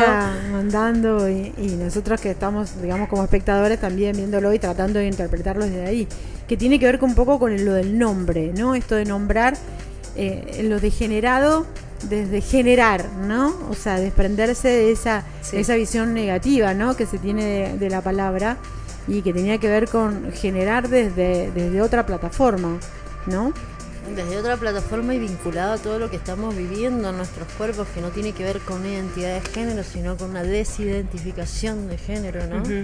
Y en eso y también. en las categorías artísticas también. Y eso también Sí. en el arte y eso también en el concepto de clínica, cómo generar una clínica. Eso sí, me pareció como que, sí, la propuesta estuvo bárbara de, de, Silvio. de Silvio. Y, y los textos que leímos, bueno, a ver, vamos a contar un poco. Leímos a Donna Haraway, leímos Sí. María Moreno. María a María Moreno. Moreno, Yo eh, compartí bastante porque con, con Hanna Sí, yo le iba ahí. pasando también los textos. Sí, yo también compartí Sí, los textos. los íbamos personas, leyendo porque juntas. lean. Ahí en a Sí, sí. En los Aparte desayunos también- con café. eh, Aito ahí Steyer. Ahí Una traducción de Roberto Jacobi con que Jacobi. hizo Sí. Aito Steyer. Y varios textos de Silvio Lang. Ay, ese manifiesto increíble. Del libro este, el último libro este del tiempo. de, del caja negra, De tan ca- caja no, no, no. negra. Claro, es de Ah, de caja Caja Negra, negra. el tiempo. Bueno, eh, que está buenísimo. Tan caja negra era para tatuárselo, seguro. Tan caja negra. Esta El- caja claro, el negra. La libro, flor. el tiempo, no sé qué cosa, actualidad de lo performativo, Sí. que es un libro que ha salido ahora y bueno, Silvio ahí tiene un textito. Un manifiesto. está manifiesto buenísimo. tremendo. En- terminamos todo escribiendo manifiesto. Creo que si hay un manifiesto de. Ay, del arte contemporáneo, creo que se escribió en enero y que está escrito. El de las salvajitas, el de los, las dispositivas. Ah, claro. A ver, escribieron- creo que- Leamos, de, Sí, de leamos uno, alguno. Debe Sí. haber algo por Yo ahí. estaba buscando justo ese. Solo Espera encontré que- el de las salvajitas Ahí lo busco, a ver. Quería leer el de las dispositivas. Bueno, Ah, porque habían, sí, tengo miedo. Habían Lo tengo- grupos, lo tengo acá. estuvo muy Habían bien. grupos, Habían claro. nombres de grupos. Manifiestos Salvajitas Rey, a ver. Eh, El Valen armó una curandería. Una Ah, curandería. Gustavo, ya vi Un la proyecto que se curandería. presentaron. ¿Lo y- leo? Dale, dale. Dice, compañeros, compañeras, compañeres, bienvenidos a la nave Rave con destino al perreo. Pedimos que permanezcan en movimiento y desajusten sus ataduras y restricciones. Esta nave funciona a partir de la energía producida por nuestra propia fuerza vital. Necesitamos el baile, el intercambio de fluidos, el rebote de la carne. Cueros transpirados que se unen, se pegotean y se resbalan formando una red tentacular de cuerpos insumisas afectadas entre sí. La lucha será colectiva o no será. Y nosotros proponemos luchar creando un cuerpo común como micropolítica de resistencia ante el desaire neoliberal y la horrible, emples- eh, la horrible empresa de la autonomía individualista. Proclamamos alegría, empatía, intercambio de fluidos, creación de lazos duraderos, amor en grupo, sensación de sororidad, unión y gozo, alianzas de fuego, de transpiración y cachondeo, radicalidad política de la alegría. Exploremos la generación de todos y cada uno de los movimientos de nuestras cuerpas insurrectas. Queremos ampliar y romper los límites corporales, traspasar los límites del comportamiento civilizado, para encontrar en el salvajismo una respuesta ante el punitivismo normalizante y asfixiante, generando así territorios seguros y libres de prejuicios. Besemos el rostro de nuestros amigues, tejamos relaciones descolonizadas en las que se puedan encontrar fuerzas y formas con potencial para permitirnos corporalidades múltiples. Todo lo que sucede en la nave se amplificará por ondas expansivas hacia el infinito. Gracias por compa- compartir con nosotros este viaje sin retorno con destino al futuro gosto- eh, gostoso. Salvajitas Rey. Ah. Bien, aparte esto, Hermoso. esto de tomarlo del manifiesto, el- ¿no? O sea, como nueva propuesta que es anterior también y que los artistas, o sea, si hay toda una historia del manifiesto no solo internacional, sino argentina, que era el reunirse y el no llevarlo a algo escrito y proclamarlo como una posibilidad de, de salida, ¿no? Eso, eso es genial que, que vuelva a ocurrir, porque Ah. hacía un tiempo que no, que no ocurría, ustedes que están Ah, más yo siento en eso, que esto, hacía mucho que sí, no hacía pasaba. mucho que no pasaba. Sí, totalmente. Sí. Había eh, Por ahí otras instancias, he pero le- no he estado desde ahí. leyendo manifiestos, sí, de María Moreno, de la literatura, pero hacía mucho que no leía esta- estos manifiestos de, no sé, del arte, hacía mucho que no leía Y no, claro. es esto que... pasó ahí en la clínica, como que a mí me pareció re interesante. Es que son eh, cuestionamientos trascendentes también en un punto los que nos estamos haciendo. Estamos viviendo una época en la que esto es lo, lo que mencionabas vos recién, Vani, de, de, de que el género, la degeneración social general. O sea, no hablamos del género binario varón-mujer, hablamos de los géneros que ordenan a la sociedad en general. Sí. Desde, desde yo, lo laboral, lo, lo educativo, lo- los criterios estéticos. Sí, lo amoroso, Y sociales y políticos sí. en los que nos basamos, digamos. Como me parece que todo eso está como eh, pudriéndose. Mal. Acá hay otro una. también muy divertido. Manifiesto de las piedras, lo leo todo. Muy bueno. Dice, somos los fun- fundamentalistas de lo inútil. ¿Qué, qué dice Fran? No, ah, hay que acercarse al micrófono. Sí, sí, perdón. Somos las fundamentalistas de lo inútil, las amantes de la siesta eterna, las deseosas de hacer nada.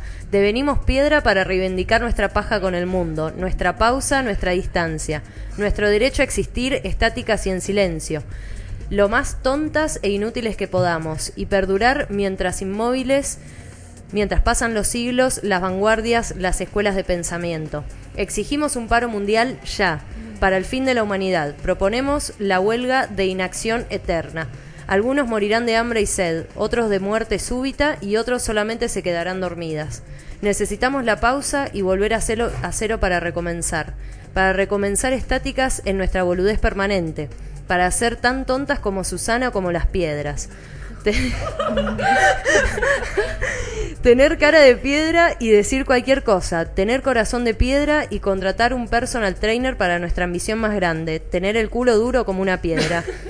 Hacer de la paja una pro- profesión remunerada. Entrenar la paja. Entrenar la siesta. Entrenar la baba. Entrenar la piedra. Entrenar, entrenar.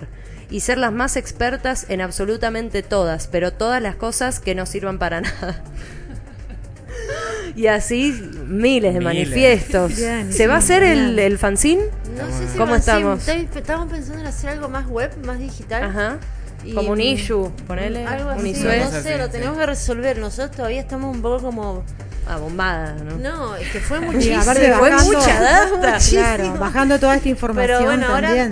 Soma tiene como tres líneas, ¿viste? Estábamos pensando, una era hacer estos espacios de formación degenerados Ajá. como primera instancia, segundo era armar una editorial de urgencia, Armo, amo. que ahora armo. viene la primera a ver el libro. Bien. y el segundo era ver cómo generamos esta también espacios más de fiestas, rituales y demás. Sí. Pero bueno, estamos con esa, ahora estamos empezando a trabajar con un con la edición. Antes de eso, igual Alex Letes. A ver, a ver, a ver. Bueno, puedo leer un pedacito porque es un poco largo. Este es como el de una monografía. La tesis. La tesis. bueno. Em, degeneración copy-pasti. Alimentos, bebidas, plantas, piedras y piel. En movimiento insurrecto. Al borde de la montaña se enciende un fuego. El día ha sido largo y aún quedan fuerzas en tensión disputando la noche. Cada cuerpo responde desde un ciclo, propenso o reacio al contacto. Por momentos tendemos a la euforia y por otros al silencio. La montaña apaña, hace cosquillas y heridas también. Los sentidos atraviesan y despiertan a los músculos. Hay que salir de las condiciones aprendidas de la percepción, reposar bajo el viento cerrando los ojos para imaginar una vida que lo sigue, volver a cerrar los ojos para subir a la copa del árbol entre hojitas en un constante lumínico titilante. Escucha, suenan palabras difíciles, ya no podemos seguir el camino que marcan sus laberintos. Vamos perforando, escarbando y atravesando las paredes, no huyas. En las voces de la lengua, voces mortales y germinales, no hay comparación que no reverbere al final. Ahí va. Eh, ¿qué hace Y también lo que estuvo re bueno, muchos manifiestos y otra cosa que me, como que me quedé como yo muy flasheando fue que muchos poemas. Ay, sí. No, no, no, no, no. No, la- no. La Cami, bueno. No, 10 no, por no. día se mandaban. Sí, ¿no? Sí, era, era algo que yo decía, no estoy en la gloria. A mí no hay nada que me guste más que la poesía, pero digo. Y esto de que te lean tan también fue muy espontáneamente. importante. Ah, el que te lean. que te lean era como una caricia al Silvio alma, nos te leía, Mauro nos cocinaba, era como Era claro. muy amoroso todo. Sí, aparte no, el- quiero el vivir escuchar, con ¿no? ellos. Sí, total. Era volver a un otro. lugar de, de, de, de un cuidado, ¿no? Sí, de Habían como algo compa- paterno, no sé. Sí, pero no paterno en el Materno, sentido Ah, no, sino no, no. en la compañía. Claro. O sea, como que habían momentos de silencio en los que era, bueno, alguien más quiere decir algo, como quedarse así. Sí, muy, muy, muy afectuoso. muy afectuoso. Y ahí estamos poniendo temitas de la playlist, porque bueno, Ah, cabe... eso. Hay que aclarar que el último día, el cierre fue una fiesta degeneradísima que, bueno, hubo de todo. Hermoso. Sí, no. Fue muy divertida. Todavía aparecen videos en los que digo, oh, mira, no me acordaba de esto. Ah, de esto que había pasado. Y se armaron como tres playlists, más o menos, dos, tres. Sí, como tres videos Los también. videos estuvieron, los videos de Juli. Todos Sarduy. reeditados. No digo Sarduy, como le pongo al Julián lo he con la apellido de la, de la, de la Julián. Juana Sarduy. ¿Por qué? Julián. Julián. Julián Sarduy. Juliancito. Y ahí estamos poniendo algunos temas de la playlist. Divino. Y capaz un video se puede pasar. El de la clínica No. en general. No, ya no nos da el tiempo. Sin Bueno. tiempo. Estuvo Cassandra también No aquí. La CAS. Eh, Cas estuvo. Cas estuvo aquí, aquí también en el programa, que fue participante y bueno, que eh, el lugar elegido también tenía que ver, ¿no? Con, con un lugar en el que yo conocía a su papá, que cuando lo crucé le dije, te agradezco, ¿no? O sea, volver a y que eh, contribuyan con el arte, ¿no? Que a veces pasa eso, ¿no? Que, que es muy difícil encontrar el lugar, encontrar el lugar donde donde haces estas clínicas Sí. y que, que esto suceda está muy bueno. Sí, costó muchísimo, lo logramos, ahí la, la rehicimos, porque aparte, no sé, que sea en la montaña igual. Y a creo que mano fue también. Bastante, sí. Que a se podía llegar en un Sí, se bondi, podía ¿viste? llegar en un Porque- bondi. Sí, era necesario salirse de la urbanidad, sobre todo para compartir varios días, porque no era solamente ir y hacer, bueno, lo que hicimos, sino la convivencia. Sí, clave. Por eso la alimentación era tan importante, o sea, había que, que nos comer. alimentamos de 10, te digo.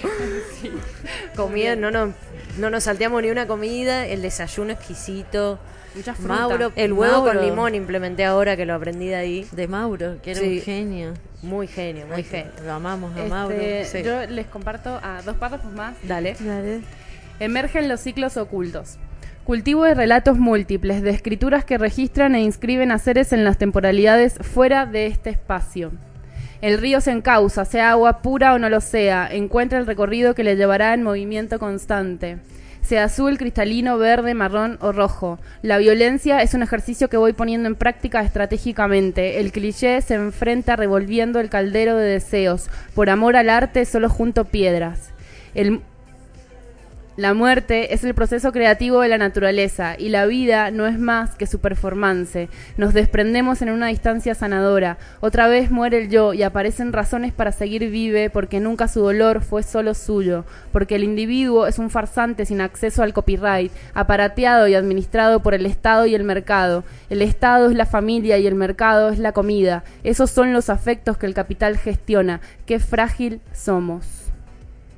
Increíble, no, Bien. increíble. Bien, genial. Mucha data, mucha data. Y mucho, tenemos, sí. podríamos estar horas Sí, hablando horas. de todo lo hay millones de Días. cosas. Bueno, hay- tienen que hacer algo como para Vamos que a nosotros nos juntar ese llegue material, también. sí. Sí, Sí, sí, sí. Sí. Sobre todo el tema de la difusión de los, de los manifiestos, ¿no? Los Sí. manifiestos Eh, que se puedan ir leyendo. Sí, eso lo Incluso vamos a hacer, va a también circular. como, ujú, para, com- como debate también, ¿no? Para los que no pudieron participar y que Me quedaron fuera. divino eso. También, ¿no? O sea, que ustedes hagan la lectura o relectura de esos y que, y que se Sí, que pueda hablamos fluir inclusive acá en la allí. Gale de hacer alguna presentación. Teníamos hacer una presentación Sí. performativa acá, Sí. tipo como una fiesta. Sí, ahí Ya se la miraba, la miraba. Ahí se miran, sí, sí. Y Lo sobre que todo tenemos- eso que tiene que ver con lo sanador, ¿no? O sea, que, que es tan importante hoy que uno a veces dice, ¿qué puede el arte? ¿No? ¿Qué hace el arte con todo esto? Y tiene que ver con lo sanador y con estos cruces que ustedes están produciendo y que cada artista puede hacerlo. Y, y que sanar eh, está bueno. ¿no? Eh, y que sanar lleva a otra especie de arte también. Sí, sobre todo desde un plano afectivo. O sea, para Sí. mí fue ese, fue ese el hincapié Y que sin nos ingenuidad. pasa. Y sin Y sin ingenuidad. Sí, sin ese optimismo sin cruel. huevadas, sin no, cero huevadas. Claro, todo increíble. Eh, sobre todo con esa premisa también un poco de la clínica degenerada, como esa idea de Silvio medio como que también creo que tuvo una primera experiencia con eso en relación a hacer clínica o más o menos manejar una clínica y como que mm, como que nada, condensó todo el laburo de él también en eso. Y lo que él traía era, era eso, o sea, como cómo de generar esa instancia que tenemos comúnmente en el arte, en lo, es- no sé, en lo escénico, en todos lados de la clínica, cómo, cómo, en- cómo podemos poner en tela de juicio todas las cosas que abarca Claro. hacer una Sí, clínica. Sí. claro, Eh, ahora, cómo podemos deconstruir todo eso, cómo degeneramos esos procesos. Muchos de los textos eh, tenían vinculación con eso. Me acuerdo del de Ito Steyer, que era el que tradujo Roberto Jacobi. Sí, ustedes se reían, coman- decían esto es tan Jacobi. Muy Jacobi. eh, que si no hay pan, coman arte. Se Sí. llamaba. Como, también, o sea, que tocaba todo eso. Sí. ¿Dónde, o sea, si eh, los que nos están escuchando, que a lo mejor se acercan, ¿no? A través de- del programa a ustedes, eh, ¿se pueden conseguir estos libros de los autores que ustedes están nombrando? ¿Es una forma de acercarse de alguna manera y después, ¿no? Empezar a ver dónde van a ser las clínicas, eh, cómo, ¿no? Involucrarse con otros artistas también. Eh, están, ¿no? Decían a Google, Lang. PDF. Ah. Bien. eh, Silvio Lang. eh, Silvio Lang, el, el lobo suelto. Bueno, me pueden leer. Hay cosas así. Lobo sí, suelto que es una- Y en Soma Producer en Instagram están y también hay en, en Facebook también tenemos una página donde, bueno, podríamos subir, mira, subir Sí. esos textos. Igual tenemos ganas de hacer una plataforma así. Estamos Abierta. recién llegando de Claro. esa experiencia y procesando también un montón de cosas porque aparte ya empezamos con esta nueva que es la editorial que se viene una tremenda. Qué bien. Bien, bien. Mm. Así que bien, o sea, Se una forma de llegar a ustedes, Sí, ¿sí? bueno, contémosla esa un vos. poco. Vamos Vos a siempre hacer Siempre tira primicia. Primicia, sí, total. Vamos a hacer una edición, eh, ¿cómo era? Medio salvaje Sí. de Terror Anal, uno de los primeros textos de Paul Preciado Ajá, hoy, Paul Preciado. Qué bien, Ajá. qué bien. eh, con ilustraciones mías, Uh. con laburito, bueno, el laburo hermoso que está haciendo ahí la Jimena, Jimena Lucy, nuestra chica que está estudiando en la casa, que también es parte de Soma. Eh, Que ahora entró en Artista por Artista. que Zarpado. flamante Sí. artista por artista se nos va Se va con la flor también. se nos va con, Con la Flor Brecha también, ajá. Em, y esa es la que se viene ahora por ejemplo La y en algún momento lo presentaremos la Sí, idea es sí. como ¿Y la editorial se va a llamar Soma? La editorial es Soma, pero hay una como tenemos varias ideas, hay ideas. En la primera que abrimos, la primera colección se llama Tráfico de Acción y tiene que ver cómo esto de cómo hacemos cuerpo los textos. Entonces está Terror Anal. Viene una acción que hicimos juntos hace poco con el barrio La Jime y yo en el museo. Entonces están los textos de esa acción Del anexo. del en, anexo. claro en el marco de comuna que fue la muestra de las chicas que hicimos instrucciones para hacerse una cola, que lo hicimos en función de que habíamos quedado re manijas leyendo una noche entera hasta las no sé, 7 de la Sí. mañana terror anal y, y bueno, entonces cómo hacemos cuerpo los textos que leemos y cómo hacemos de eso una performance y cómo hacemos de eso una necesidad de, de tráfico. Entonces estamos en esa, ese es el primero, lo que creo que va a salir dentro de menos de un mes, ¿no? Sí, Ah, sí, sí, bien, sí, sí. bien. Bueno, ya vieron la novedad, así que acá vienen también a, a hacer lectura y presentación Sí, a también. full. Ya los invitamos. Acá estamos ya con, eh, con el tiempo time. Justo. eh, la, bueno, eh, la información siempre, bueno, ahí en Soma Producer están en, en Instagram, cualquier duda que tengan. Eh, cuando hablaban así, pensaban esto de Paul Preciado, ¿no? De abrazar lo débil y lo, lo que siempre, ¿no? A nosotros no, nos dijeron que, que había que esconder, ¿no? O sea, lo, lo diferente. eh, siempre hay que mostrarse fuerte, hay que mostrarse, ¿no? Útil y, y ser todo lo contrario y empezar a, a abrazarnos y a sanar de una manera no distinta que puede ser a través del arte que cada uno hace Eh, agradecemos, ¿no? Eh, bueno, Hanna sigue bajando información constantemente. Sí, sí, data, Sí, data. sí, sí, hablamos. Aparte después fue siempre. ir a Catamarca y yo estaba con Sí, la cabeza que me claro, estallaba. sí, Imagínate sí. en Catamarca así, No, bueno, ahora Silvio, se va Silvio. también a Epecuén, o sea, que son como, que es lo bueno y lo que siempre tratamos de transmitir desde de un programa de arte. Eh, es, eh, el artista necesita clínicas, necesita intercambio, residencias, Sí. eh, como también los músicos, como todos los que se aproximan al arte, porque mm, lo personal eh, es muy necesario, lo afectivo, lo afectuoso, lo empático es muy necesario. Lo nómade. Lo La vida nómade, nómade, la vida sí. nómade fan. Y sobre todo esto, ¿no? De romper con... Está bien las instituciones, lo académico, seguramente voy a tirar una bombita, pero está bien romper con eso y cuestionarlo, ¿no? Eh, cuestionarlo constantemente. Así que le agradecemos Sí, eh, gracias la por haber venido.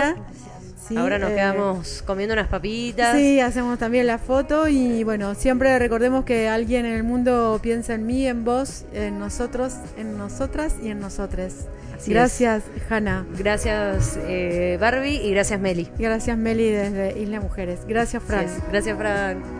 Gracias a ustedes.